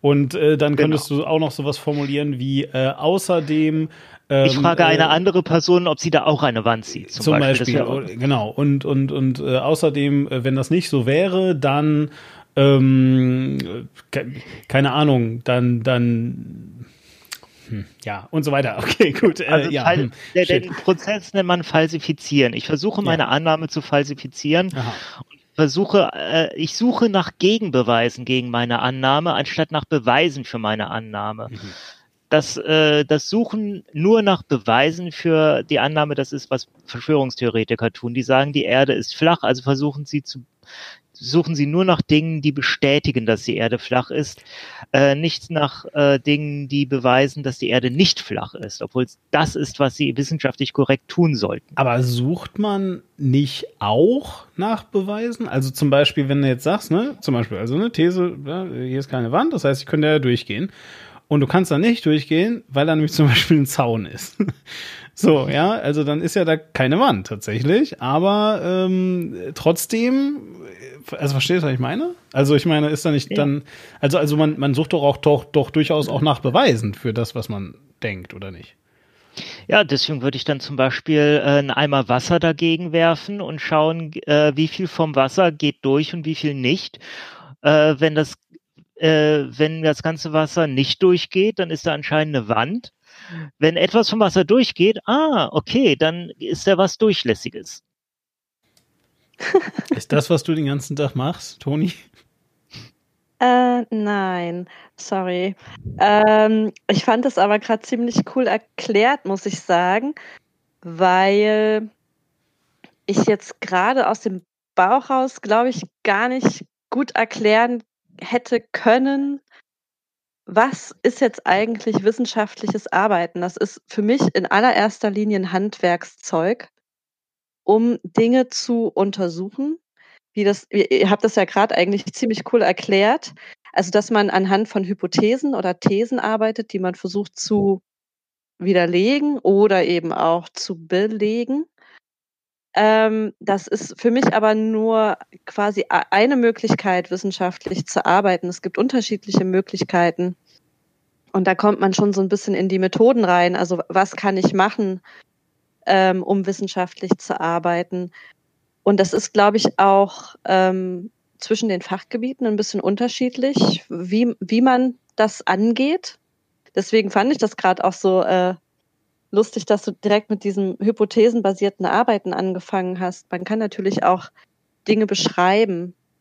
Also ähm, sie untersuchen und dabei beschreiben. Deskriptive Analysen machen, würde man sagen. Also sowas wie vor mir ist ein Objekt, es ist glatt und größer als irgendwie so und so groß und genau. äh, hat die, ab, äh, die, die, die, die Maße von hm und hm. Und offensichtlich wenn ich da Wasser versuche durchzumachen, dann passt das nicht dadurch. Genau, und dann kann ich noch ein Messgerät ranhalten. Das ist das, was ich immer besonders gerne mache. Ich liebe Messgeräte. Mhm. Ich könnte da zum Beispiel einmal gegendrücken, ne? Und wenn das nachgibt, ist es vielleicht ein Papier. Und äh, wenn aber nicht, wenn das hart ist und richtig hart ist, na, dann könnte es ja eine Wand sein. Also genau. So kann man da natürlich rangehen. Und ganz ähm, wichtig ist, dass du dir dann auch bewusst machst, was du gerade beschreibst, ist diese eine Sache vor dir. Du kannst jetzt, wenn du diese Wand erforscht hast, noch nichts über andere Wände sagen. Erst wenn du sichergestellt hast, dass andere Wände so sind wie diese, dann kannst du auch sagen, dass andere Wände so sind wie diese. Also wenn du feststellst, dass ganz viele Wände so sind wie diese, dann kannst du die Mutmaßung machen, dass vielleicht tendenziell alle Wände so sind wie diese. Genau, und wenn man so sowas vor sich hat und das beschreiben oder eine These, eine These darüber aufstellt, was es sein könnte, könnte man natürlich auch sagen, äh, okay, ich gucke jetzt erstmal, hat da vielleicht schon mal jemand ein Buch drüber geschrieben oder einen Artikel? Also ich mache eine Literaturrecherche hat das vielleicht schon mal jemand äh, untersucht, dann muss ich mir ja vielleicht die Arbeit gar nicht machen oder vielleicht hat der ja noch was nicht entdeckt. Das könnte ich dann noch mal mir genauer angucken. Hat ich könnte auch eine Umfrage Wände geschrieben. ich, ich, ich, rufe Bernd das Brot an, wenn es jemand weiß, dann er. genau. Ich könnte auch eine Umfrage machen. Ne? Also ich frage alle, die vorbeikommen, was meinst du, was das ist? Kreuzt genau, mal an. Etwas, das ist etwas, was mich an meiner Fachrichtung immer sehr gestört hat, was allerdings auch meine Professoren sehr gestört hat und wo die auch versucht haben, uns von wegzuziehen, äh, dass äh, in meiner Fachrichtung, also in Kulturwissenschaften, in diversen Geisteswissenschaften ein bisschen die Krankheit äh, der Selbstbeobachtung äh, und Hypothesenbildung danach. Und Leute schreiben ganze Bücher äh, basierend auf Selbstbeobachtung. So, ich kann jetzt eine CD nicht kaufen, weil ich die CD schon besitze und das macht mich unglücklich, obwohl ich doch eigentlich überhaupt nichts verloren habe und dar darüber schreiben die dann ein ganzes Buch. Was? Und wo ich ja, wo ich dann auch sage, Moment, aber du hast dich gerade selbst beobachtet. Äh, mach doch eine, erstmal eine Studie draus. Wer, also wer, äh, wer liest denn solche Bücher? Kulturwissenschaftler? War, also in dem Fall war das ein sehr bekannter, erfolgreicher Soziologe, der das so postuliert hat. Okay. Wo ich mich echt frage, Moment, du redest gerade echt nur von dir selbst. Was soll denn das? Äh, aber, aber vielleicht ist das ein ganz guter Moment, um da mal scharf abzubiegen. Ähm, nämlich in diese Richtung, also so, also, also wissenschaftliche Arbeiten sind, äh, wenn ich das richtig gerade verstanden habe, ein Werkzeugkasten und in diesem Werkzeugkasten sind verschiedene Sachen drin, unter anderem sogar Werkzeuge. Ähm, Richtig. Aber halt eben auch tatsächlich, also Werkzeugkasten so ein bisschen als, als äh, Meta-Dings, ne, eben sowas wie Hypothesen und Falsifizierung und äh, Umfragen. Also war, war das gerade ernst mit der Umfrage? Doch, ne? Umfrage ja, ja. Ist, ist eine wissenschaftliche Methode, okay. ja. Also es ist jetzt natürlich ein bisschen eine andere Kategorie als eine Hypothese, ne? Es ist halt ja. Ein, ein Werkzeug, um eine Hypothese meinetwegen genau. zu prüfen. Genau. Man redet ja immer über Studien und Umfrage ist ein Werkzeug für, um eine Studie anzufertigen. Da will ich nämlich jetzt gerade genau hin. So, also, weil nämlich, also wenn das jetzt dieser Werkzeugkasten ist, was sind denn dann jetzt Studien? Alles Mögliche. Aha. Ja, ich weiß, unbefriedigende Antwort, aber ja. ja. eine Studie kann, also eine Studie ist letzten Endes ein, äh, eine wissenschaftliche Abhandlung. Es, äh, also was äh, Toni am Anfang erklärt hat, eine Publikation ist sehr, sehr häufig einfach eine runtergeschriebene Studie. Genau. Hm. Also ich glaube, man kann dem Begriff Studie ein bisschen unterschiedliche Bedeutungen zuordnen. Einmal kann das das Experiment zum Beispiel an sich sein. Ne? Das mhm. ist eine Studie mit einem Versuchsplan.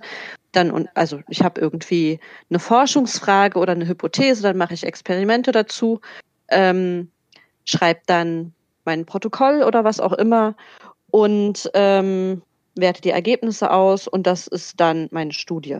So, hm. in absoluter Reihenform. Hm. Im Sprachgebrauch, im ganz gängigen Sprachgebrauch wird als Studie aber auch so eine komplette, ein kompletter wissenschaftlicher Abriss, ein größerer Abriss über eben so ein, so ein Experiment oder eine Experimentfolge hm. ähm, genannt. Das, was ich mit der Wand gemacht habe, das kann man schon als Studie bezeichnen. Ja, das ist eine Studie im Sinne des Experiments, genau. Was du gerade meintest, ist, glaube ich, auch so ein bisschen das mit den, oder was ihr gerade beide meintet, dass das auch synonym verwendet wird mit so einem Fachartikel. Ja. Genau, das stimmt ich auch. Ich glaube, also ich glaube, der Grund, weswegen ich das gerade sehr unbefriedigend finde, ist, dass Studie in meinem Kopf zwei Dinge auslöst, nämlich einmal äh, Kompetenz. Also wenn jemand sagt, hm, hm, hm, dazu gibt es eine Studie, dann, dann suggeriert das, äh, Menschen, die sehr, sehr schlau sind, haben das gemacht und das heißt, äh, das ist jetzt richtig. So, das ist eine. Und das zweite, was es mir suggeriert, ist Zynismus. Nämlich immer, wenn ich das Wort Studie höre, denke ich an diesen komischen Spruch, den ich obwohl ich noch nie in meinem ganzen Leben jemals eine Studie angefertigt habe. Ja, geschweige denn, ich, ich würde fast so weit gehen, dass ich sage, ich habe noch nie eine gelesen ähm, weil nämlich ganz häufig Leute mir dann sagen, ja, das und das, da gibt es eine Studie zu, aber die ist bedauerlicherweise von Stephen Hawking, das heißt, du kannst sie eh nicht verstehen oder so, ja, und äh, oder oder von irgendjemandem sonst, ja, und äh, das dann immer so, ja, äh, um um diese Studie hier zu verstehen, musst du halt leider sehr sehr sehr sehr gut Mathe können und das kann ich halt Gerade nicht. Ein schöner Anschluss an unsere letzte Folge, wo ich noch gesagt habe, ich habe äh, Brief History of Time gelesen. Hast du es auch gelesen, Toni? Nee, habe ich nicht. Ja. Ich habe es ähm, meinem Vater zu Weihnachten geschenkt. es ist tatsächlich ein sehr schönes Buch. Ich meine, für deine Richtung ist es natürlich auch nicht wichtig. Darf ich ganz kurz den Gedanken beenden? Das ist ganz wichtig, nämlich gerade. Ja, also ich äh, wollte ich noch irgendwo hin. Weil sonst vergesse ich es nämlich gleich. Also jedenfalls, ähm, äh, so, also das ist jedenfalls so. Und dann gibt es nämlich noch die, noch die zynische Variante und die ist nämlich, ähm, glaube niemals einer Studie, die du nicht selbst gefälscht hast. Und das ist dann. Okay, darf ich, ich also ich finde es gerade, ich muss gerade an allen drei Punkten einhaken irgendwie. Ja weil das so klischeebeladen ist. Ja. Ähm, Entschuldige, Demon. Nein, aber das ist ja gut. Äh, äh, ja. Also ich habe also das, nicht, ich hab das nicht, ich will das jetzt mal echt mal klar machen. Ich sage in, das nicht, weil, weil ich hier irgendwelche Triggerpunkte suche, sondern weil das das ist, was ich damit verbinde und ähm, weil ich es sehr gut finde, wenn ich jemanden habe, der mich da vielleicht korrigiert. Also bitte. Ja, nee, ich will dich nicht in dem Sinne korrigieren. Ähm, ich fühle mich auch gar nicht angegriffen oder irgendwie, sondern ich glaube, das ist einfach ein Bild, was in der Öffentlichkeit existiert und das aber problematisch ist, weil das nicht korrekt kommuniziert wird oder vielleicht auch eben nicht äh, zu jedem durchdringt. Der erste Trugschluss ist, dass jeder, der eine Studie macht, irgendwie Expertise haben muss. Das ist Quatsch. Jeder kann eine Studie machen. Wenn du testest, bei welcher Temperatur in, in deinem Kühlschrank äh, Eiswürfel schmelzen oder bei Zimmertemperatur oder auf dem Balkon machst du eine Studie. Das heißt nicht, dass du Experte für äh, Wasserschmelzpunkte bist oder was weiß ich. Ähm, Aber würde man das es, wirklich eine Studie nennen? Also das meine ich jetzt mal ernst, weil also. Du kannst das Studie nennen, natürlich. Das ist genau der Punkt. In, in dem, was, ähm, also der erste Punkt ist, es heißt nicht unbedingt, weil es eine Studie gibt von einem Menschen dazu, heißt es nicht zwangsläufig, dass dieser Mensch in diesem Gebiet eine Fachkompetenz hat. Okay. Also dass er wirklich da ausgebildet ist, dieses Thema im Detail zu bewerten. Das okay. heißt das nicht zwangsläufig. Der zweite Punkt ist, es gibt zu jedem Thema so mhm. viele Studien, die mhm. sich widersprechen und ganz verschiedene Aspekte beleuchten, dass man, wenn man sagt, da gibt es eine Studie dazu, ist ja schön, dann werfe ich dir eine wissenschaftliche Suchmaschine an, dann finde ich dir mindestens 20 Studien, die das Gegenteil sagen, und zwar in einer Viertelstunde. Was ist, ist gar kein eine wissenschaftliche Problem. Suchmaschine? Also, also äh, ist das irgendwie äh, etwas, was, was dann Uni-Netzwerke oder, oder was, was Paper durchsucht? Nö das, nö, das kann eigentlich jeder nutzen. Also eine der bekanntesten ist von Google eine wissenschaftliche Suchmaschine, die heißt Google Scholar. Mhm. Es gibt aber auch verschiedene Datenbanken, die halt ähm, Fachzeitschriften äh, in ihrem Verzeichnis haben mit eben den Titeln der Artikel, die da publiziert wurden. Aber, es gibt aber, da unterschiedliche Möglichkeiten. Aber Wolfram Alpha ist wieder was ganz anderes. Ne? Das hat irgendwas mit Formeln zu tun. Glaube ich. Ich habe Wolfram Alpha zumindest noch nie für diesen okay. Zweck benutzt, okay. muss ich gestehen. Ich habe es noch nie benutzt. Ich weiß nur, dass das gibt. Deswegen wollte ich fragen. Genau. Also dieses Bild der Studien. Ist das eine Datenbank? Wolfram Alpha? Nee, das, äh, Alpha, das ist, meine ich, doch eine Suchmaschine. Das war doch mal, wurde doch mal so high gejazzt als ja, ja. die Antwort auf alle Fragen, ne? Also ja. gibt's eine Frage eins, kommt immer 42 raus. Nee, also. ja, also, cool. also ich habe ich hab irgendwann verstanden, dass, äh, dass es quasi die Wikipedia für Mathe ist. So. Ähm, ich glaube, das ist ganz gut übersetzt. Ja. Ist aber auch egal. Ich will das jetzt gar nicht so derailen. Okay, also, also wie gesagt, ähm, also. Genau, wir waren bei den Studien genau, und Studien, dieser, ja. dieser Zynismus, der entsteht, wenn auf sowas referiert wird, mhm. was meiner Meinung nach das Problem nämlich ist, ist, dass diese Studien oftmals nicht richtig eingeordnet werden äh, der wissenschaftliche Prozess ist ja hochspezialisiert und mhm. beschäftigt sich ganz viel mit Detailfragen und man muss Untersuchungen sehr oft wiederholen, um da wirklich zu einem gewissen Erkenntnisstand zu kommen, weil sich diese Studienlage oftmals widerspricht. Also wenn ich Experimente durchführe, dann bekomme ich eigentlich nie zweimal das gleiche Ergebnis. Das liegt in der Natur der Dinge, weil Daten streuen, weil die Umgebungsfaktoren eben doch nicht ganz stabil sind und sich ein bisschen was ändert. Ähm, und das ist eine Sache, die, glaube ich, in der öffentlichen Wahrnehmung nicht immer korrekt transportiert wird. Hm. Dass es, es kann Studien geben, aber A muss es nicht zwangsläufig sein, dass derjenige, der die durchgeführt hat, wirklich genau wusste, was er da macht und was er da interpretiert hat. Im schlimmsten Fall jetzt natürlich, äh, im besten Fall gehe ich natürlich auf das, davon aus, dass die meisten Menschen das wissen oder die meisten Wissenschaftler das wissen, was sie tun. Und dass Wissenschaft von ähm, Diskurs geprägt ist, von vielen vielleicht auch Streitereien, Kommentaren, offenen Forschungsfragen, die immer wieder beantwortet werden müssen. Ein sehr schönes Beispiel dafür ist zum Beispiel die Wirkung von Kaffee oder auch die Wirkung von bestimmten Stoffen, ob die Krebs erzeugen. Zu Kaffee gibt es wirklich eine Vielzahl von Studien, ob der medizinisch jetzt schädlich ist oder förderlich. Mhm weil er eben ganz unterschiedliche Effekte hat. Ne? Kann den Blutdruck erhöhen, äh, kann vielleicht dazu führen, dass man mehr schwitzt oder irgendwie Magenprobleme kriegt oder was auch immer. Und diese Antworten auf Kaffeekonsum sind aber halt auch total individuell, weil jeder Mensch unterschiedlich ist. Hm. Und also gibt es äh, tausende Studien, die da, da sagen 500, ja, Kaffee ist total super ähm, weil das macht das und das und das mit deinem Körper. Du kannst dich besser konzentrieren, das macht dich wach oder was auch immer. Und dann gibt's 500 Studien, die sagen, ja, aber Kaffee ist total scheiße, weil das macht das und das und das mit deinem Körper. Und dieser Diskurs, der dahinter steckt, du musst eigentlich, um das Thema Kaffee bewerten können, musst du ganz viele dieser Studien lesen, um ein breites Bild zu bekommen. Mhm. Okay. Deswegen reicht es eigentlich. Bitte? Dann machst du eine Metastudie. Ja, du kannst auch ein Review lesen, genau. Das bei euch heißt es Metastudie, bei uns heißt es Review.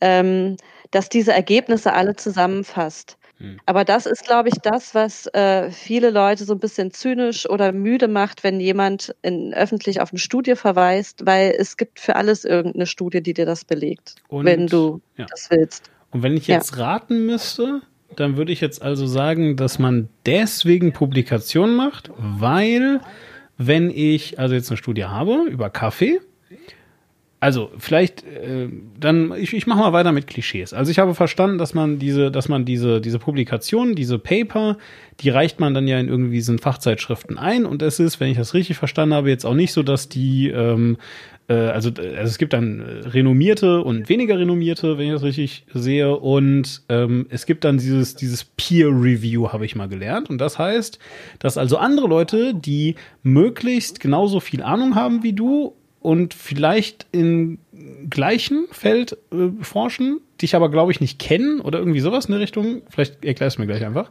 Ähm, jedenfalls, dass die das lesen, gucken, ob das stimmt ähm, und wenn das stimmt, dann sagen die hier Daumen rauf, das ist alles total richtig. Und dann wird das in dieser äh, Zeitschrift, Zeitung, äh, in diesem Ding abgedruckt, in dieser Publikation eben.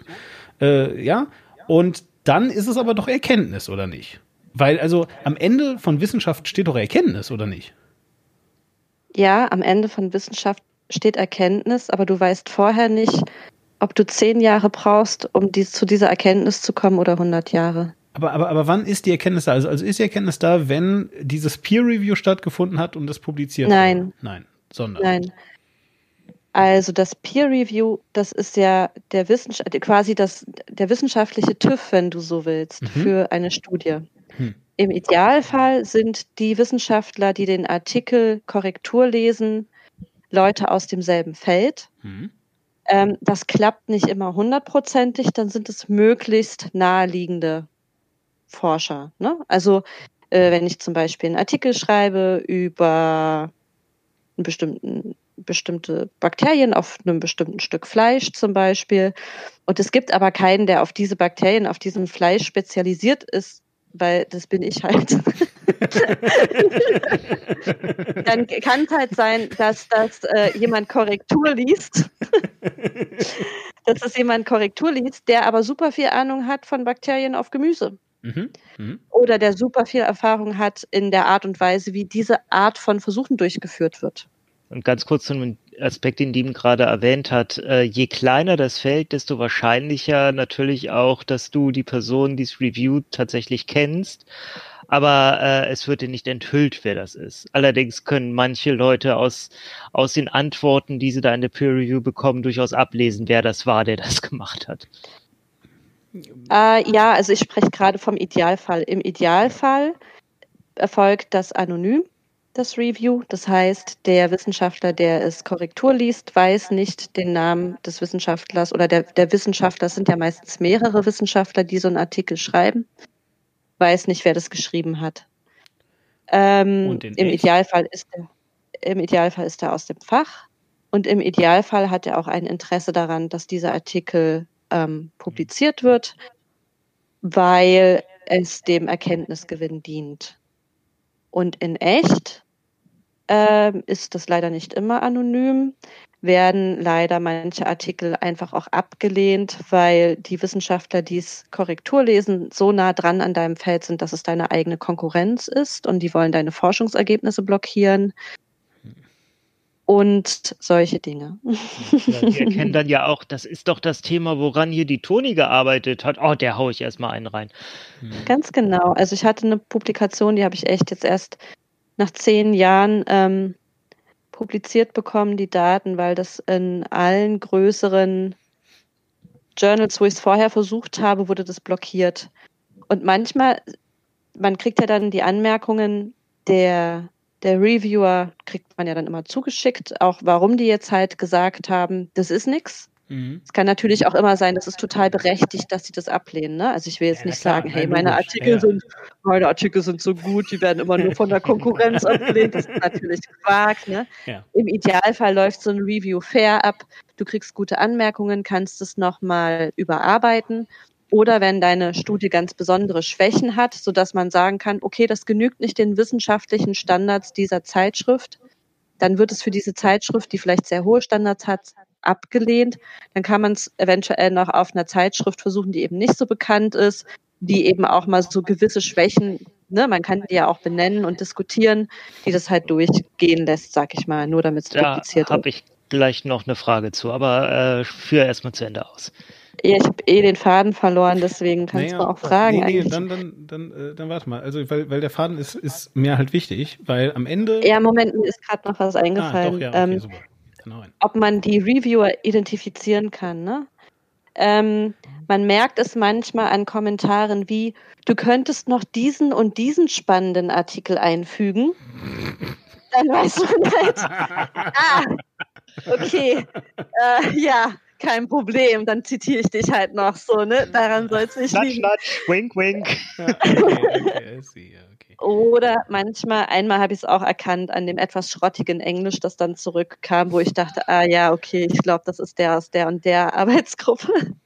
äh, ich sage jetzt nicht Namen des Landes. Es war recht eindeutig, dass es halt auch kein Native war, ne? Aber Genau, manchmal kann man das erkennen, aber es gibt manchmal auch die Möglichkeit, dass man Gutachter vorschlagen kann. Mhm. Wenn man also zum Beispiel, das gibt es aber nicht bei jeder Zeitschrift, wenn man zum Beispiel weiß, okay, das ist ein guter Wissenschaftler, der ist jetzt nicht mit auf diesem Artikel drauf, aber ich habe schon mit dem zusammengearbeitet, der ist fair. Wenn der Anmerkungen hat, dann haben die Hand und Fuß und wollen mir nicht nur eins reinwürgen, dann ähm, kann kann man die auch vorschlagen oder man kann auch bei manchen Zeitschriften Reviewer ausschließen. Ich hatte jetzt als letztes einen Artikel, das war besonders, äh, das ist wirklich besonders schön, weil ähm, das eigentlich ein sehr kleines Journal ist und das sind manchmal auch die schlimmsten. Die haben manchmal echt äh, Kommentare, wo man denkt, ey Leute, ihr habt nicht mal einen Impact-Faktor, was, was wollt ihr eigentlich? Dass das jetzt hier nicht dass es hier nicht science-würdig ist, das ist mir ja klar, aber es muss halt irgendwo aufgeschrieben werden. Also lasst mich durch, ne? Und da hatte ich jetzt wirklich ein kleines äh, Journal, auch in einem sehr männerdominierten Fach, würde ich mal sagen. Von dem habe ich halt 1a 15 Seiten Mansplaining zurückgekriegt, inklusive falschen Anschuldigungen. Ne? Ich hätte die und die Methode nicht beschrieben, die steht aber drin. Ich hätte die und die Quelle falsch angewendet, die ist aber korrekt das kann halt auch passieren und das ist sehr frustrierend. Ich bin in dem Moment nur froh gewesen, dass ich noch einen männlichen Co-Autor drauf hätte, weil es sein kann, dass die mich sonst einfach nicht durchgelassen hätten, weil, ne, kann ja nicht sein, dass so eine Frau auch mal was Schlaues aufschreibt. Das kann halt auch passieren. Äh, es gibt ja immer auch mal ähm, Studien, die durchkommen, obwohl sie eindeutige Mängel haben. Und ich denke jetzt gerade insbesondere an die sehr berühmte Wakefield-Studie, die äh, mit dafür verantwortlich ist, dass wir heute so viele Impfskeptiker haben in der Welt. äh, Ernsthaft, die erst Wakefield? Du meinst die Masern-Autismus-Klamotte äh, im Lancet? Ja, genau. Ja. Also und deswegen, was für Standards hatte damals der Lancet, was für Standards hat er heute und wie, wie kann sowas allgemein passieren? Also, und was ist der Lancet? Der Lancet ist das renommierteste oder eines, ich meine, es ist eigentlich immer noch das renommierteste, das wichtigste Fachmagazin äh, der Medizin, wo sehr wichtige Erkenntnisse drin publiziert werden. Ähm, ich weiß nicht exakt, was der Lancet für Standards hat. Ich nehme an, sie sind hoch. Aber ich lese den Lancet eigentlich nicht weil das nicht so sehr mein Fachgebiet ist, außer es ist halt mal so, ein, äh, so eine enorm auffällige Geschichte wie diese Wakefield-Studie. Die Wakefield-Studie, genau, die war in den 80er oder 90er Jahren, wurde die publiziert. Das äh, war im Lancet, das war damals schon ein sehr renommiertes Fachmagazin. Äh, 1998, ich habe es gerade vor mir. Oder so. Ja, okay, danke schön. Gerne. Die Masernimpfung gibt es ja auch, glaube ich, noch gar nicht so wahnsinnig. Ja, okay. Ähm, in dieser Studie wurde auf jeden Fall ein Zusammenhang hergestellt zwischen der Masernimpfung und äh, dem späteren Auftreten von Autismus. Mhm. Das ist sehr schwierig. Diese Studie wird auch immer noch von Impfskeptikern viel zitiert, steht auch in so ähm, Impfskeptikerbüchern auch gerne noch drin. Also dieser Fakt ist auf jeden Fall massiv in der Welt, obwohl diese Studie dann stark kritisiert wurde, weil die eben methodische Schwächen hatte. Ich weiß jetzt aber ehrlich gesagt nicht mehr genau, was das war. Sehr, sehr ähm, kleine Stichprobe war einer der Vorwürfe. Oh ja, das ist ja eigentlich der Lieblingsfehler der Mediziner. Ja. Ähm, Entschuldigung. Nee, alles äh, gut. Äh, also, äh, Entschuldigung, Moment. Oh Mann, ja, das ist ja mal wieder der Lieblingsfehler der Mediziner, ey. ja, so. kleine Stichproben. Ja, naja, okay. Ähm, Jedenfalls musste diese Studie eben wegen methodischer Mängel zurückgezogen werden letztendlich und ist demnach auch nicht mehr offiziell publiziert im Lancet, aber der Fakt ist in der Welt. Hm. Okay. So. Ja, äh, also äh, wolltest du da noch was dran? Weil ansonsten würde ich nämlich hier jetzt genau wieder anschließen. Schließ gerne an. Okay, so weil genau das ist nämlich das Ding, weil das fand ich nämlich gerade äh, gerade ganz geil. Du hast ich, also ich, ich habe jetzt nicht mehr genau den Wortlaut mir aufgeschrieben, aber äh, du, du hast halt eben gerade tatsächlich irgendwie sowas gesagt, wie also im Lancet werden Erkenntnisse publiziert. So. Und das ist ja eigentlich genau das, was ich vorhin eben schon mal gefragt habe. Nämlich, also, wenn ein Paper äh, produ äh, produziert, publiziert wird, dann ist es Erkenntnis. Dann hast du ja gesagt, nee, das ist ja Quatsch.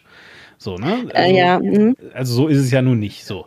Die Frage, die ich jetzt halt aber stelle, ist, wann ist denn jetzt etwas wirklich Erkenntnis? Weil, also, du kannst doch, ja, wie soll ich das, also ich meine, hm, ne, ja, äh, wenn wir wieder bei Klischees sind, äh, Wissenschaft muss sich äh, ständig selbst hinterfragen und so weiter. Das ist auch alles fein.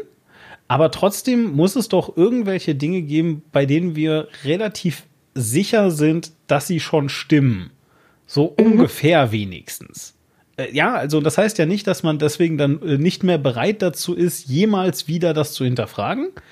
Aber, aber trotzdem, ja, dass Schwerkraft von unten kommt, zum Beispiel, ist ja irgendwie ähm, dann doch recht unstrittig. Vielleicht nicht, ja. wie Schwerkraft funktioniert, aber trotzdem. Darf ich das am Beispiel Klimakrise ja, ähm, erklären, weil ich das nämlich ein ziemlich passendes Beispiel ja. finde. Okay, also stell dir jetzt vor, ähm, da ist irgendwie, stellt man, ich weiß nicht genau, wann, wann das das erste Mal jetzt wirklich festgestellt wurde, stellt man fest, oh, jetzt waren irgendwie hier so ein paar Jahre hintereinander, die waren aber echt ganz schön warm, ne? Mhm. Dann kann man darüber mal schreiben, ich habe das jetzt gemessen, mir ist aufgefallen, hier war es jetzt ganz schön warm. Und dann publiziert man diese Erkenntnis, hier war es jetzt ganz schön warm. Woran könnte das liegen? Keine Ahnung, ich habe die und die Hypothese. Jetzt fangen Wissenschaftler auf aller Welt, aus aller Welt an zu arbeiten. Sie sagen jetzt erstmal, okay, wir gucken mal, ist es bei uns auch warm? Mhm. Und dann messen die das und dann kommen die vielleicht zu der Erkenntnis, hey, bei uns ist es auch warm. Du hattest die und die Hypothesen, das und das haben wir untersucht. Das trifft für uns jetzt nicht zu. Wir haben jetzt noch die und die Idee, daran könnte es auch liegen. Und dann wird es angefangen zu untersuchen und es wird im Detail beleuchtet. Mhm. Und dann überlegt man, warum wird es denn jetzt warm? Dann kommt man irgendwann auf die Idee, es könnte so eine Art Treibhauseffekt geben. Dann müssen wir jetzt erstmal überprüfen, liegt es jetzt wirklich an diesem Treibhauseffekt? Es könnte ja auch irgendwie einfach so im Laufe der Erdzeitalter immer mal wieder kalt und warm werden. Vielleicht liegt es ja daran. Hm, fragen wir mal ein paar Mathematiker, die rechnen das mal durch. Dann Ganz rechnen das. Dass, dass es immer kalt und warm wird, ist tatsächlich auch ein Fakt. Deswegen ist das nicht so einfach genau. anzuweisen. Nee, nee, das ist richtig. Das, genau deswegen sage ich es auch. Das ist ein Fakt. Mhm. Genau. Und dann rechnet man das durch und wird zu der Erkenntnis kommen, ja, vielleicht mag das sein, dass, dass es immer mal wieder kalt und warm wird, aber das, was wir hier beobachten, ist doch außergewöhnlich, weil es wird jetzt in der Kaltzeit irgendwie besonders warm. Mhm. Und ähm, dieser Prozess geht immer weiter und der kann über Jahre gehen oder über Jahrzehnte. Und irgendwann wird man wissenschaftlich zu einem Konsens kommen, der besagt, es gibt einen Klimawandel und der ist dadurch und dadurch vermutlich verursacht. Wir können die Idee jetzt weiter untersuchen. Wir können weiter schauen, ähm, wie wird sich das weiterentwickeln. Aber aufgrund der Studienlage der letzten, ich sage mal, 40 Jahre sind mhm. sich 98 Prozent der Wissenschaftler auf dieser Welt einig. Es gibt einen Konsens. Wir sind uns einig. Es gibt einen Klimawandel und der ist von Menschen gemacht. Okay. Und diese Erkenntnis gab es schon in den 90er Jahren. Hm. Okay, gut. Also, Okay. Nee, verstehe ich total. Also, also ich, ich will jetzt gerade ganz bewusst nicht in die Richtung gehen und zu fragen, ja, warum Ja. macht dann keiner was? Ja, sondern ähm, Genau. erstmal, erstmal, erstmal geht es jetzt nämlich nur darum, überhaupt, nämlich, weil, also äh, die Lösung zu der Frage, warum macht denn überhaupt keiner was, das ist halt eben das, wenn ich das mal so äh, spoilern darf, das vielleicht auch nicht das ist, wofür Wissenschaftler dann da sind, sondern die sind ja dafür da, um halt eben diese Erkenntnis zu bringen. Und die Genau. Handlungen, das müssen dann halt Gesellschaften machen. Und wie die organisiert sind, das sind dann manchmal demokratisch und manchmal auch nicht und so. Jedenfalls, und äh, Gesellschaften müssen sich dann halt irgendwie darum kümmern, wie sie das dann also, wie sie mit Korrekt. dieser Erkenntnis umgehen wollen. So. Genau, Sie könnten natürlich die Wissenschaftler fragen, was denkt ihr, was könnten wir machen? Aber das ist jetzt auch wieder ein anderes Thema. Ne? Genau. Nein, also Aber- äh, das ist natürlich insofern ein total wichtiges Thema, als dass ja dann viel das jetzt irgendwie gemacht wird und so, aber ich will da jetzt gar nicht so schnell hin eigentlich. Also entweder ist das, also entweder ist das ein Thema, was wir nochmal gesondert besprechen können, weil ich habe das Gefühl, dass das eine sehr große Pandora-Box ist. Ähm, äh, oder aber das ist halt etwas, was wir dann in Stunde drei dieses Podcasts hier äh, besprechen können. Nein, Wenn das das, Ding, dann noch jemand hören will. Ne? Ach, ich glaube, wir sind, also du zumindest bist äh, sehr, sehr informativ und äh, amüsant. Jedenfalls, ähm, der, der, äh, die eigentliche Frage äh, ist doch jetzt nämlich dann eigentlich so, ähm, also, also ist das dann wirklich, nee, so wie du deinen Werdegang beschrieben hast, und das habe ich an vielleicht zwei Worten oder drei, die du irgendwann zwischendrin eingestreut hast, rausgelesen, ist dein Gang in die Wissenschaft ähm, ein ideeller Gang. Also du hast das gemacht, weil du Bock drauf hattest. Das machen zum- alle so, das weil machen alle die, so. die Arbeitsbedingungen in der Wissenschaft einfach sehr schlecht sind. Aber das ist auch eine andere. Ja. Da, da könnte ich jetzt auch noch mal fünf Stunden drüber reden. Da müssen wir, müssen wir nicht unbedingt machen. Ja, das, das müssen wir irgendwann sicherlich nochmal machen. Also finde ich schon. Aber wir können ja erst erstmal das als gegeben hinnehmen, dass du jetzt also sagst, na, das ist eher nicht so geil. Weil was vielleicht eine Binse ist, von der ich schon mal gehört habe, ist, dass in der Wissenschaft weniger Geld drin ist als äh, zum Beispiel in der Wirtschaft. Ja, also äh, es, es ist, es ist äh, wesentlich mehr Geld da drin, wenn du Mathe machst, um den Google-Algorithmus ein bisschen zu verbessern, als wenn du Mathe machst, um das Leben aller Menschen auf der Welt zu verbessern. So. Ähm, also, also das ist, das ist ja jetzt eine Binse, die ich auch kenne. Aber die Frage, die ich mir einfach stelle, ist, wenn du sogar sagst, dass, du hast jetzt alle gesagt, sagen wir einfach mal, der absolute Großteil aller Wissenschaftlerinnen, ähm, äh, wenn die also jetzt alle eher aus, aus ideellen Gründen in der Wissenschaft sind und nicht, weil sie da alle stinkreich werden. Warum gibt es denn dann immer noch so Grabenkämpfe von Leuten, die irgendwie dich blockieren, zehn Jahre lang? Wenn ihr eigentlich doch erstmal den, den, ähm, wie soll ich sagen, dass, dass das hehre Ziel habt, Erkenntnis zu schaffen.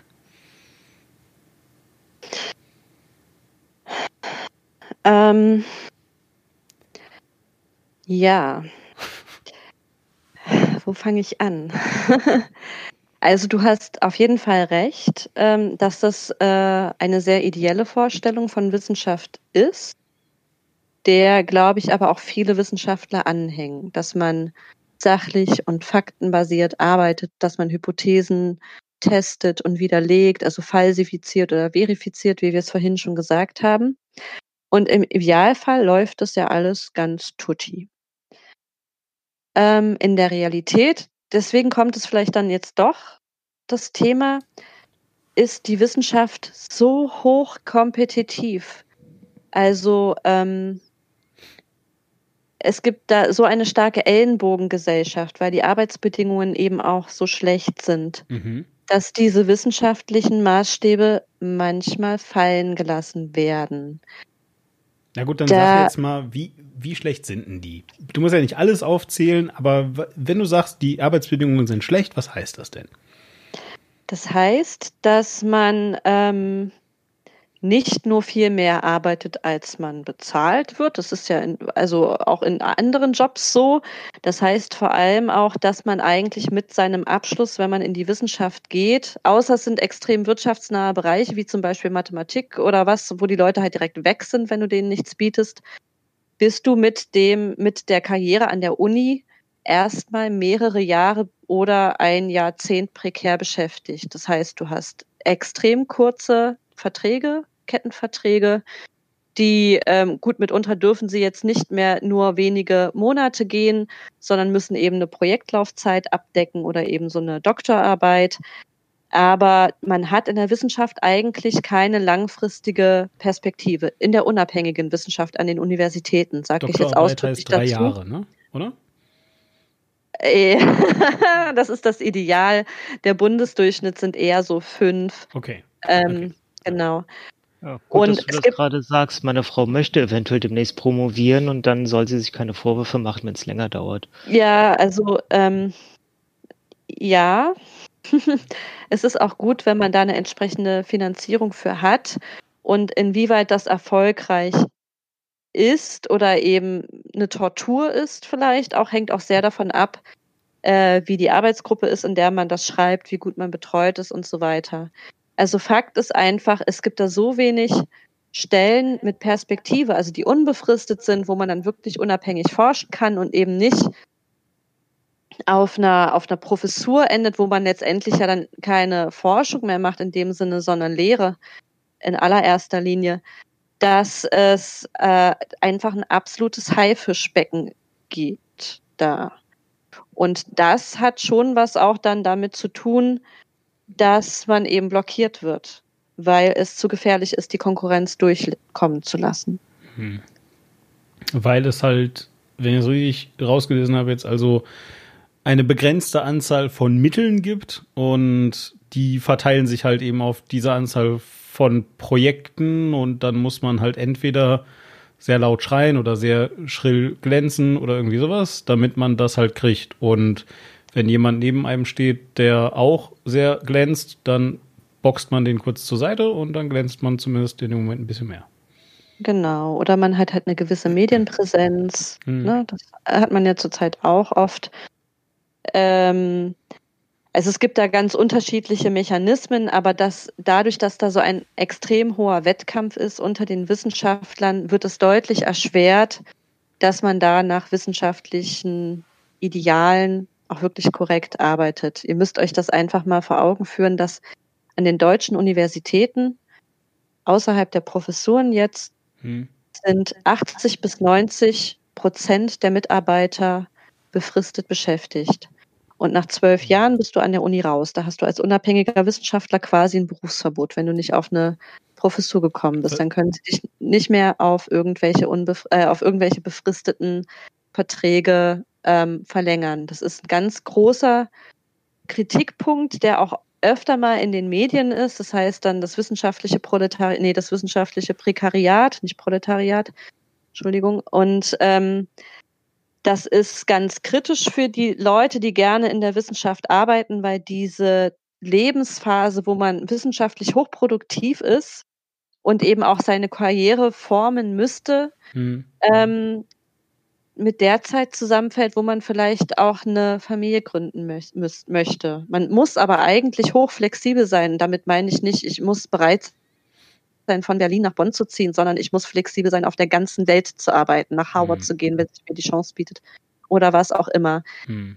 Ähm, das ist halt ähm, weder familienfreundlich, noch ist es im Sinne der, Sinne der Geschlechtergerechtigkeit irgendwie vertretbar, mhm. noch ist es überhaupt vertretbar, dass man junge Leute so lange in befristeten Verträgen lässt. Ich hatte anfangs, ich könnte gar nicht, ich könnte gar nicht zählen, wie viele Arbeitsverträge ich mit meiner Universität hatte. Das waren wirklich auch viele Verträge dabei, die immer nur einen Monat verlängert wurden.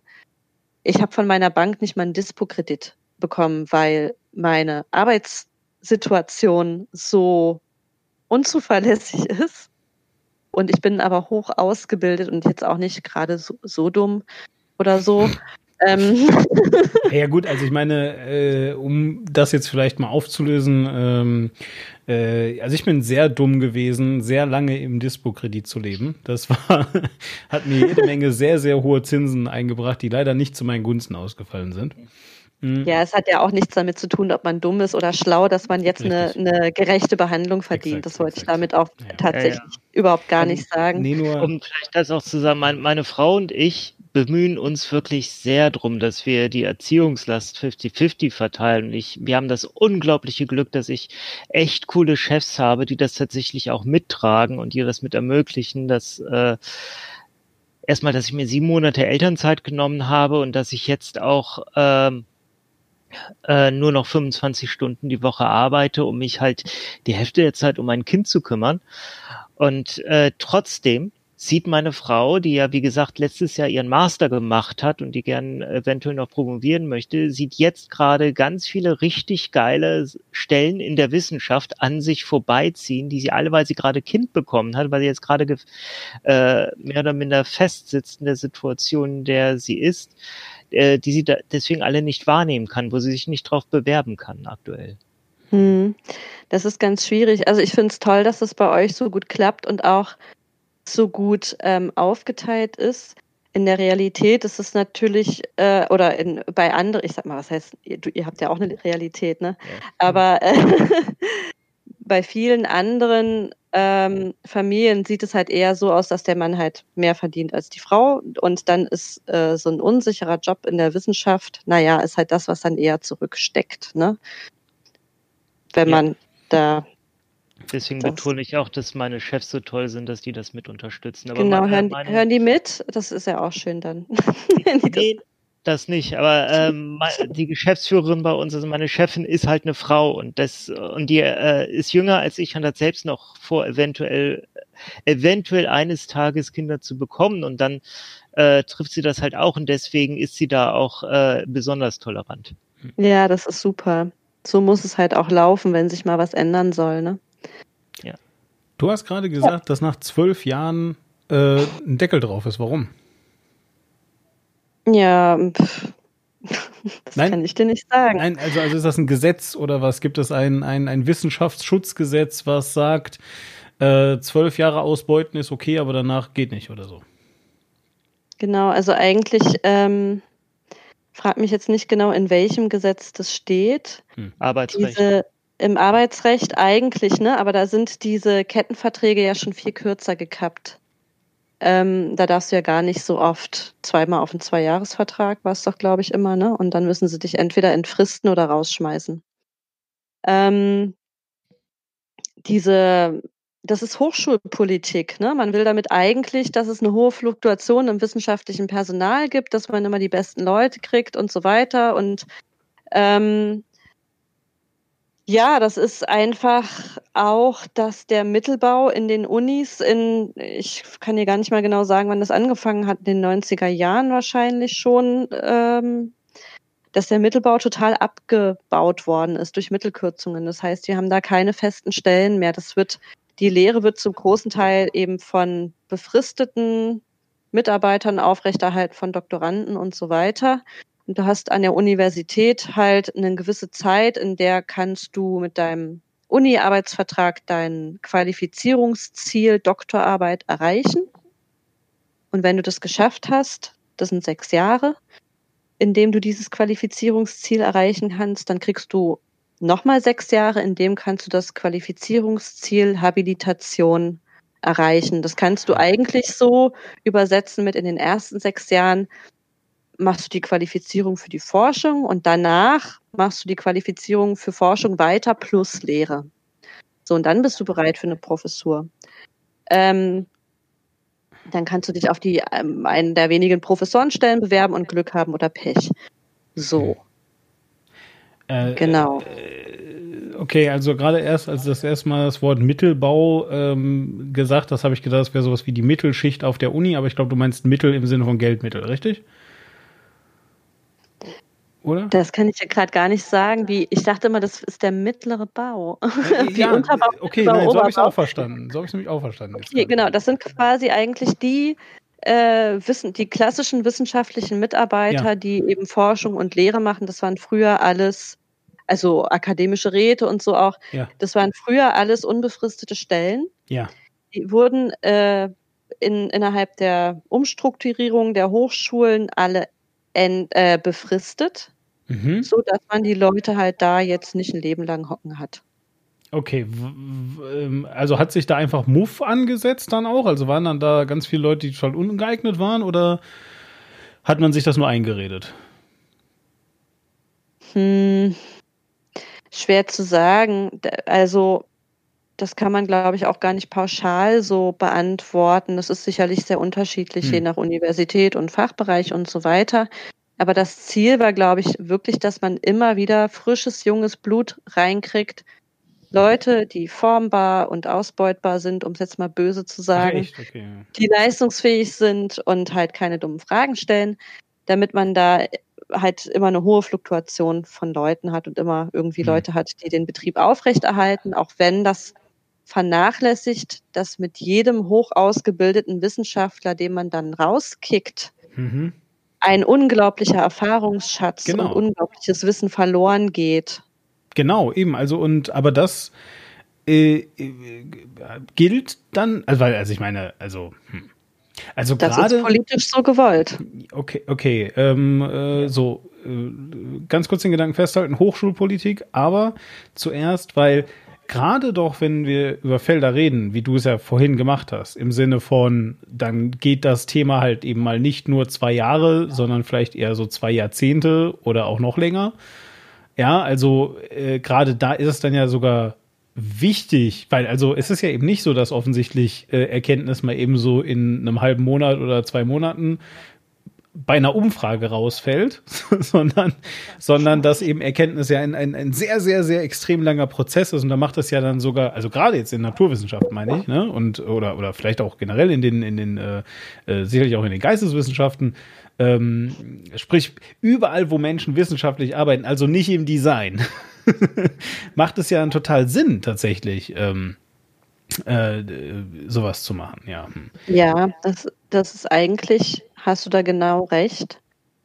Aber ähm, das ist auch tatsächlich eine Sache, hinter der ich absolut nicht stehe, hinter dieser Personalpolitik an den Hochschulen. Ich fand es schon immer grauenhaft, vor allem, wenn man das dann als Mitarbeiter, der halt keine Perspektive hat, aber eigentlich die Leistung bringt, mhm. wenn man das dann ähm, thematisiert in den entsprechenden Gremien, in den wissenschaftlichen Mitarbeiterversammlungen und so, ähm, dass einem dann die Herren Professoren halt wirklich ins Gesicht sagen, dass sie es eigentlich ganz richtig finden, dass der ganze wissenschaftliche Nachwuchs immer nur ganz kurz angestellt ist.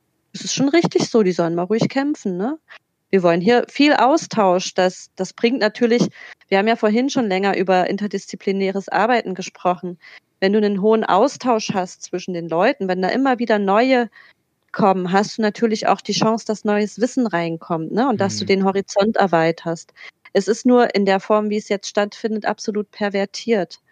Und ähm, das, das funktioniert eigentlich nicht auf Dauer. Es ist auch zunehmend schwer, wirklich Doktoranden zu finden, weil das nicht sehr attraktiv ist. Also du kriegst halt immer nur so eine Teilzeitstelle, je nach Fachgebiet. In manchen Geisteswissenschaften kannst du, hast du eigentlich gar keine Finanzierung für deine Doktorarbeit. Mhm. Da musst du dann nebenbei arbeiten oder brauchst ein Stipendium, damit du das durchziehen kannst. Und ähm, wenn die Leute dann auch noch keine Perspektive haben, dass sie da längerfristig arbeiten können, warum sollten sie denn da hingehen. Es gibt ja auch Forschungs- und Entwicklungsbereiche in der Industrie, da kann man auch wissenschaftlich arbeiten. Da hat man natürlich dann direkt auch ähm, ein bisschen anderes Ziel. Das ist dann nicht unbedingt in dem Sinne unabhängige Wissenschaft. Ne? Ja, das ist vielleicht ja, ja, korrekt vergleichbar, aber ähm, von der Sache her ist es für die Generationen, die nachwachsen, nicht unbedingt attraktiv, an der Uni zu bleiben. Aber also und du musst ja keine Namen nennen, ne? Du kannst ja einfach so so. Ähm, wer wird denn dann Professor? In meinem Kopf werden dann ja nur noch Leute Professor und Professorin, die entweder die super stabilsten Menschen auf diesem Planeten sind oder einfach Psychopathen. Ja, das letzte. Das gilt natürlich nicht für alle. Nein, natürlich gilt das nicht für alle. Es gilt nie alles für alle. Ja, das ist halt so. Also da spielen ja Außer unheimlich Schwerkraft, die kommt immer von unten. Da spielen unheimlich viele Faktoren mit rein und ähm, das, was auf Professorenstellen berufen wird, was in Berufungsverfahren abläuft an deutschen Hochschulen, das ist nochmal ein ganz, ganz eigenes Thema. da geht auch wirklich vieles nicht mit rechten Dingen zu. Mhm.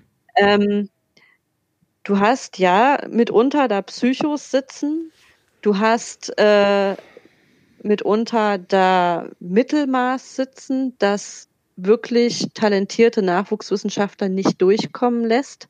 Du brauchst in diesem Umfeld auf jeden Fall jemanden, der dich fördert, sonst hast du keine Chance.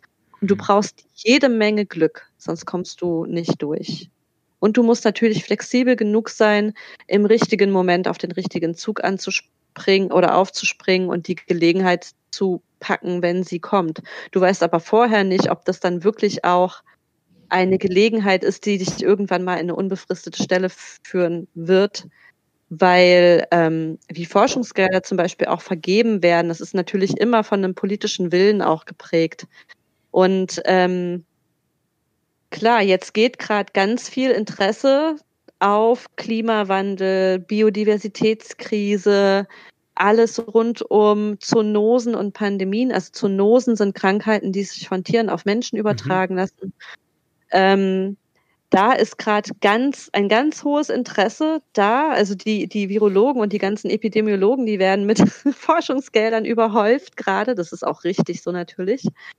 Ähm, und wenn, wenn sich solche Änderungen auch in der Politik der Forschungsbewilligung oder Projektbewilligung ändert, das weißt du halt vorher nicht. Ne? Das, wenn da ein Zug, ein vielversprechender vorbeikommt, auf den du aufspringst, kann der genauso in der Sackgasse enden.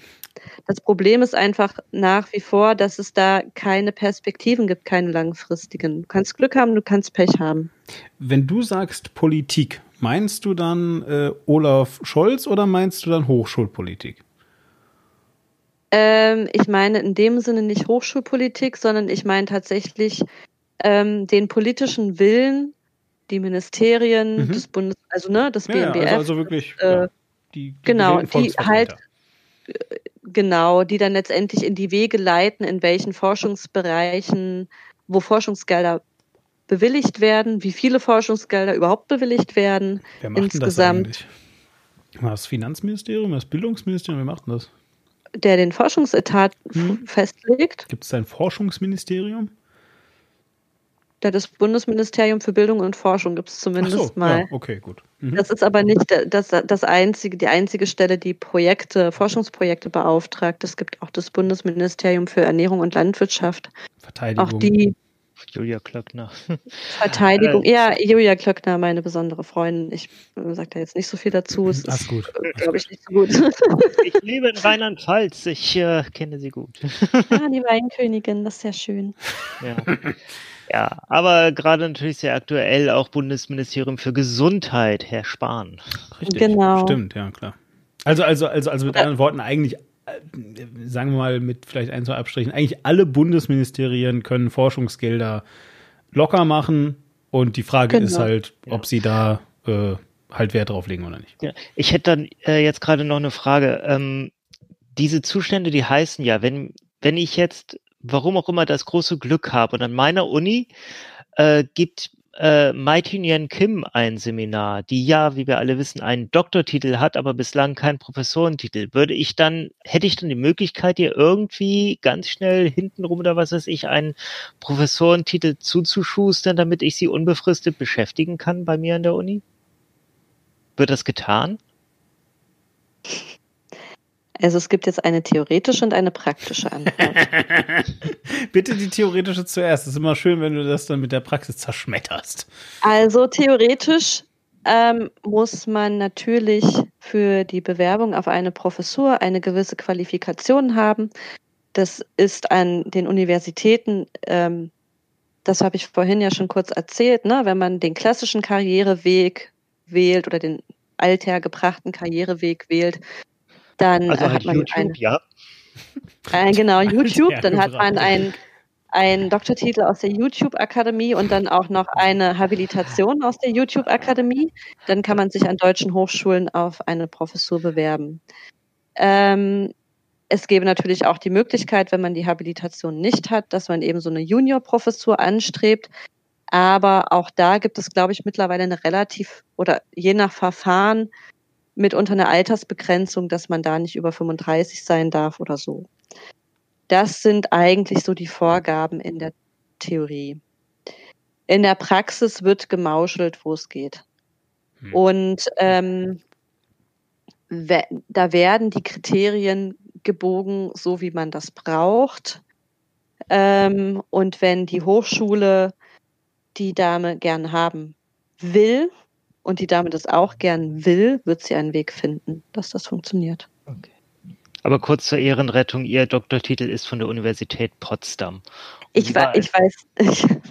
Und sie war als Doktorandin an der RWTH Aachen, Harvard University und am Fraunhofer Institut für angewandte Polymerforschung.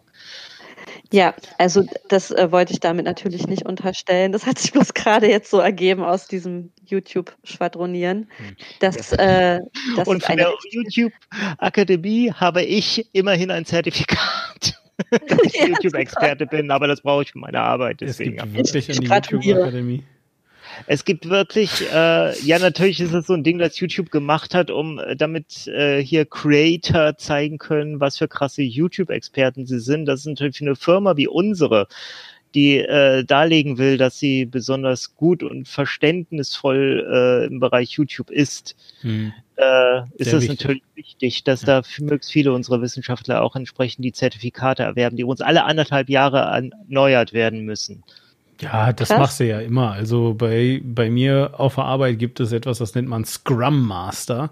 und du musst halt, und du musst halt, ich glaube, es sind auch wirklich anderthalb Jahre oder zwei oder irgendwie sowas, musst halt alle x Jahre wieder einen neuen Scrum Master machen und äh, das äh, kostet dann gleich wieder 2000 Dollar oder so. Ja, ja, das hilft.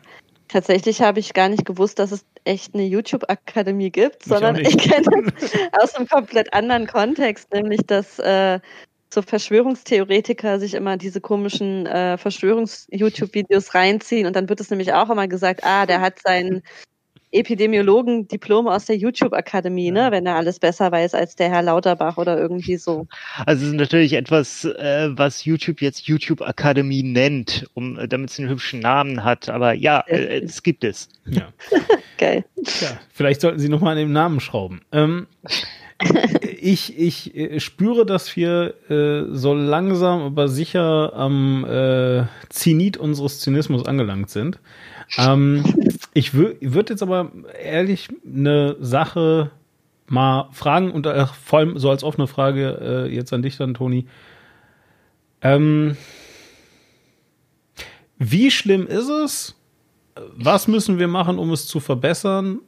Und können wir das überhaupt? Oder ist das so die, wie diese, wie diese Binsenweisheit mit der Demokratie? Nicht das perfekteste System, aber das Beste, was wir haben. Ähm, irgendwie so. Äh, also ich glaube, ihr könnt gar nichts machen. Ihr seid zwar sehr süß im Gespräch, aber. Danke.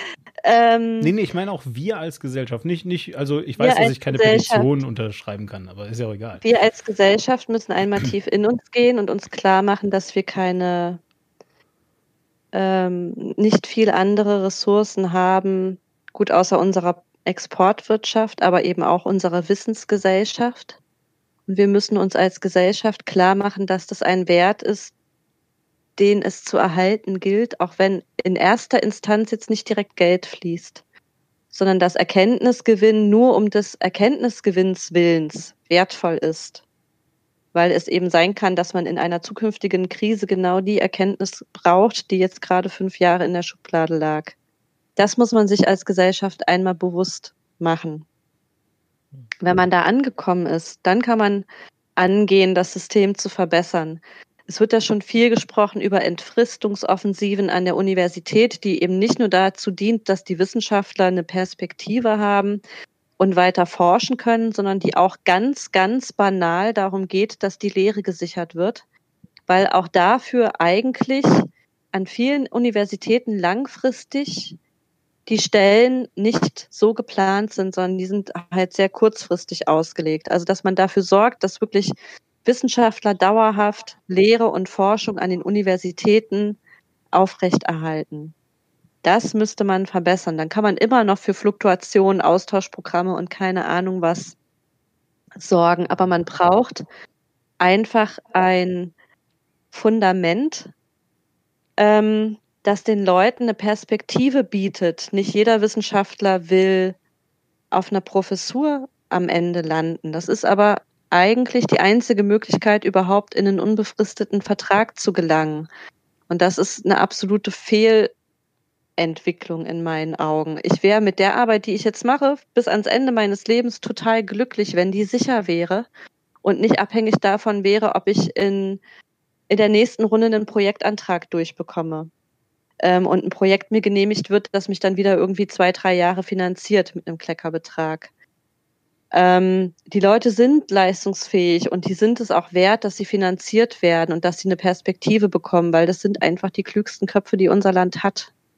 Und wir können natürlich auch die Forschung und Entwicklung in Unternehmen verlagern und dass da unheimlich geile Sachen passieren, sieht man ja zum Beispiel an der ähm, Impfstoffentwicklung, die jetzt unheimlich schnell ging. Ne? mit ja. äh, Forschung, die halt in, in, in Unternehmen passiert ist. Natürlich auch mit einer entsprechenden Förderung, muss man dazu sagen. Und mit entsprechend gestreamlinten äh, Genehmigungsprozessen, weshalb ja, die Impfstoffe sind tatsächlich genauso hart untersucht und gesichert wie äh, alle anderen Impfstoffe, nur die Prozesse, die dahinter stehen, wurden halt teilweise parallel abgewickelt und deswegen ging das so schnell. Ähm, genau. Kurz mal, warte mal, weil, weil so wie ich das aber verstanden habe, also dieses ganze RNA-Ding, das ist ja nun wirklich jetzt nicht erst letztes Jahr erforscht worden, sondern genau wie du sagst, schon vor fünf Jahren oder zehn oder sowas, ne? Das ist das, was ich meine. Also ja. diese Erkenntnis, es ging mir gar nicht so sehr um den Genehmigungsprozess der Impfstoffe, das ist natürlich viel effektiver gestaltet worden und da kann man mhm. sich natürlich mal fragen, ob das nicht vielleicht auch ein Zukunftsmodell ist, ne? Mhm. Ähm, es geht mir mehr darum, dass dieses wissenschaftliche Know-how, was dahinter steckte, das ist in Firmen erarbeitet worden, das ist gut. Das könnte aber auch an den Universitäten liegen oder erarbeitet worden sein mit der entsprechenden Personalstruktur. Ja, das wird wenn man den ja Leuten oft. vielleicht jetzt da nicht, aber ist ja schon so, dass äh, ganz häufig Grundlagenforschung immer noch an Universitäten äh, stattfindet. Der AstraZeneca-Impfstoff wurde zu großem Teil mit an der Oxford University erarbeitet und da wird jetzt ja ganz viel rummoniert, der sei irgendwie nicht so toll und nicht so gut. Doch der ist der ist richtig toll und richtig gut. Das Problem ist, dass die Oxford University so streng prüft und mit solchen Maßstäben und anderen Fragen prüft, äh, dass die halt auf äh, ja, die sind, haben halt von vornherein andere Fragen gestellt, sind damit auf andere Werte gekommen. Deswegen erscheint der Impfstoff erstmal weniger wirkungsvoll. Dabei ist er einfach nur richtig, richtig übel in die Mangel genommen worden und die konnten teilweise, also sie hatten zum Beispiel in ihrer Prüfung nicht genügend äh, Menschen über 65 und deswegen ist der Impfstoff in Deutschland nicht für Leute über 65 zugelassen. Es gibt keinerlei Indikation, dass der für Menschen über 65 gefährlich wäre, aber ist halt nicht genügend geprüft. Ja, ihr schweift ab. Entschuldigung. nee, alles gut.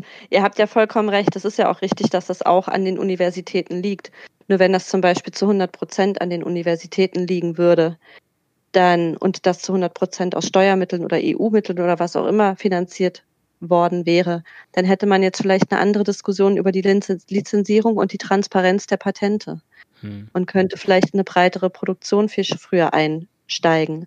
Ich will überhaupt nicht die industrielle Forschung in irgendeiner Form diskreditieren oder kritisieren. Das ist genauso wichtig. Ich denke nur auch, ähm, die industrielle Forschung ist halt oft auch getrieben von dem Gedanken der Gewinnerzielung. Das ist ja logisch. Das ist auch vollkommen korrekt. Aber wenn wir wirklich unabhängige Forschung wollen und auch Grundlagenforschung, dann muss das ohne Gewinnerzielungsabsicht erfolgen können. Nur dann kann es neutral sein in irgendeiner Form. Ähm, das ist einfach eine Frage, die man sich als Gesellschaft stellen muss. Ist es uns das wert, dass wir den klügsten Köpfen des Landes auch unabhängige Wissenschaft vom Staat gefördert ermöglichen wollen? Langfristig und nicht jetzt nur für die nächsten drei Jahre. Das, das ist halt das, worum es dabei auch geht. Sicherlich und auf der einen Seite unabhängig und natürlich halt eben auch auf der anderen Seite ähm, ja, genügend, ne? Weil, also hilft halt eben auch keinem, wenn die dann 80 Stunden Wochen haben äh, und sich gegenseitig versuchen dabei zu behindern, irgendwie zum Prozess was beizutragen, weil hinterher kriegen die dann Fördermittel und nicht man selber. Ja, die, das Problem auch an diesem hochkompetitiven, also an diesem sehr wettbewerbslastigen Wissenschaftsbetrieb ist, dass man gegeneinander arbeitet und nicht miteinander. Das finde ich sehr problematisch mhm. und das mhm. finde ich auch nicht produktiv. Ich glaube, es wäre viel produktiver, wenn dieser Druck, ähm, dass man von Vertrag zu Vertrag hechelt, hechelt dass der raus wäre, sondern man hätte einfach eine Perspektive ähm, für eine längere Zeit und könnte sich dann halt wirklich sagen, okay, cool, der arbeitet vielleicht an einem sehr ähnlichen Thema, aber ich habe jetzt auch Zeit, mich von dem abzugrenzen oder wir machen was zusammen und äh, bilden uns nochmal eigene Profile. Das wäre dann alles möglich. Jetzt geht's halt nur darum, dass man den anderen möglichst, also ne, schneller ist als der andere im besten Fall. Das ist übrigens total lustig, weil das immer das ist, was man, was ich äh, tatsächlich mit Wissenschaft verbunden habe. Eben, dass die ja alle zusammenarbeiten und alle ihr Wissen hinterher scheren und so, dachte ich. Das ist das Ideal. Hm. Es funktioniert aber halt nicht immer hm. in der Praxis. Ja. So wie vieles, bedauerlicherweise. Ja, ja ich will es auch nicht total schlecht reden, aber es gibt halt tatsächlich ganz, ganz äh, konkrete Probleme im Wissenschaftsbetrieb. Und das wenn man dann so ja, Entschuldigung. Ich entschuldige mich äh, hier mit dieser, dieser Binsenweisheit, die ich seit Ewigkeiten anbringen möchte, reingrätsche.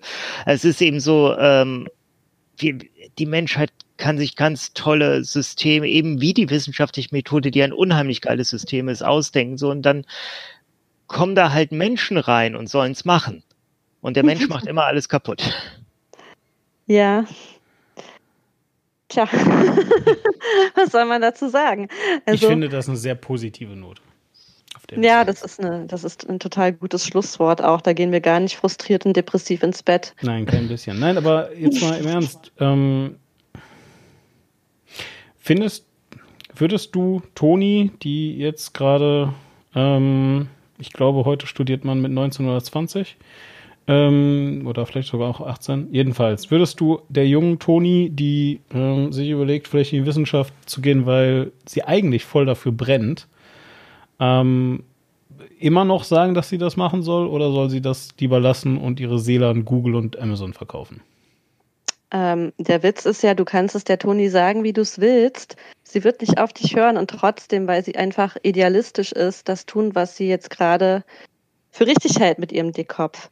Mein Vater redet seit. Äh, mein Vater ist übrigens Professor an einer Fachhochschule. Geil. Gerade in Rente.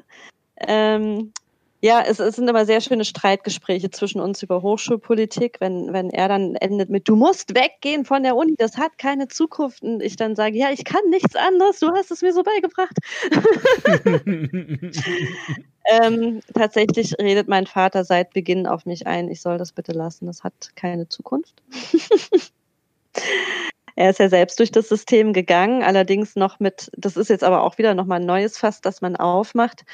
Ähm, als Bürger der ehemaligen DDR, der äh, mit seinem Lebenslauf, in dem natürlich keine Auslandsaufenthalte in den Vereinigten Staaten oder Großbritannien vorkamen, keine Chance hatte, auf Uni-Professuren äh, an seiner eigenen Uni berufen zu werden. Ähm, der hat das durchgespielt. Meine Mutter hat es auch durchgespielt. Sie ist dann letztendlich irgendwann in der Industrie gelandet, aber hatte dann quasi den Absprung zu spät geschafft. Und die Studenten, die sie ausgebildet hatte, sind dann in der Karriereleiter an ihr vorbeigezogen und sie hat da immer recht wenig verdient. Es war sehr bitter. Ähm, es wurde mir gesagt, ich habe nicht drauf gehört. Und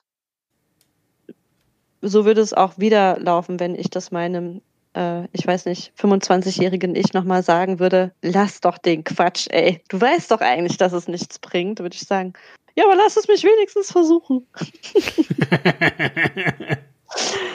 genau. Ja, schön. Na gut. Ja, total schön, ne? Diese unbelehrbaren Menschen. Naja. ja, das ist doch genau, äh, ach, egal. Aber im gewissen Alter erwarte ich von Menschen nicht mehr, dass sie noch groß dazu lernen. Genau. 25 zum Beispiel. Das ist genau das Alter, wo man, wo die echt nichts mehr lernen können, diese Menschen. Hast einfach ausgelernt, ne? Also. Ausgelernt.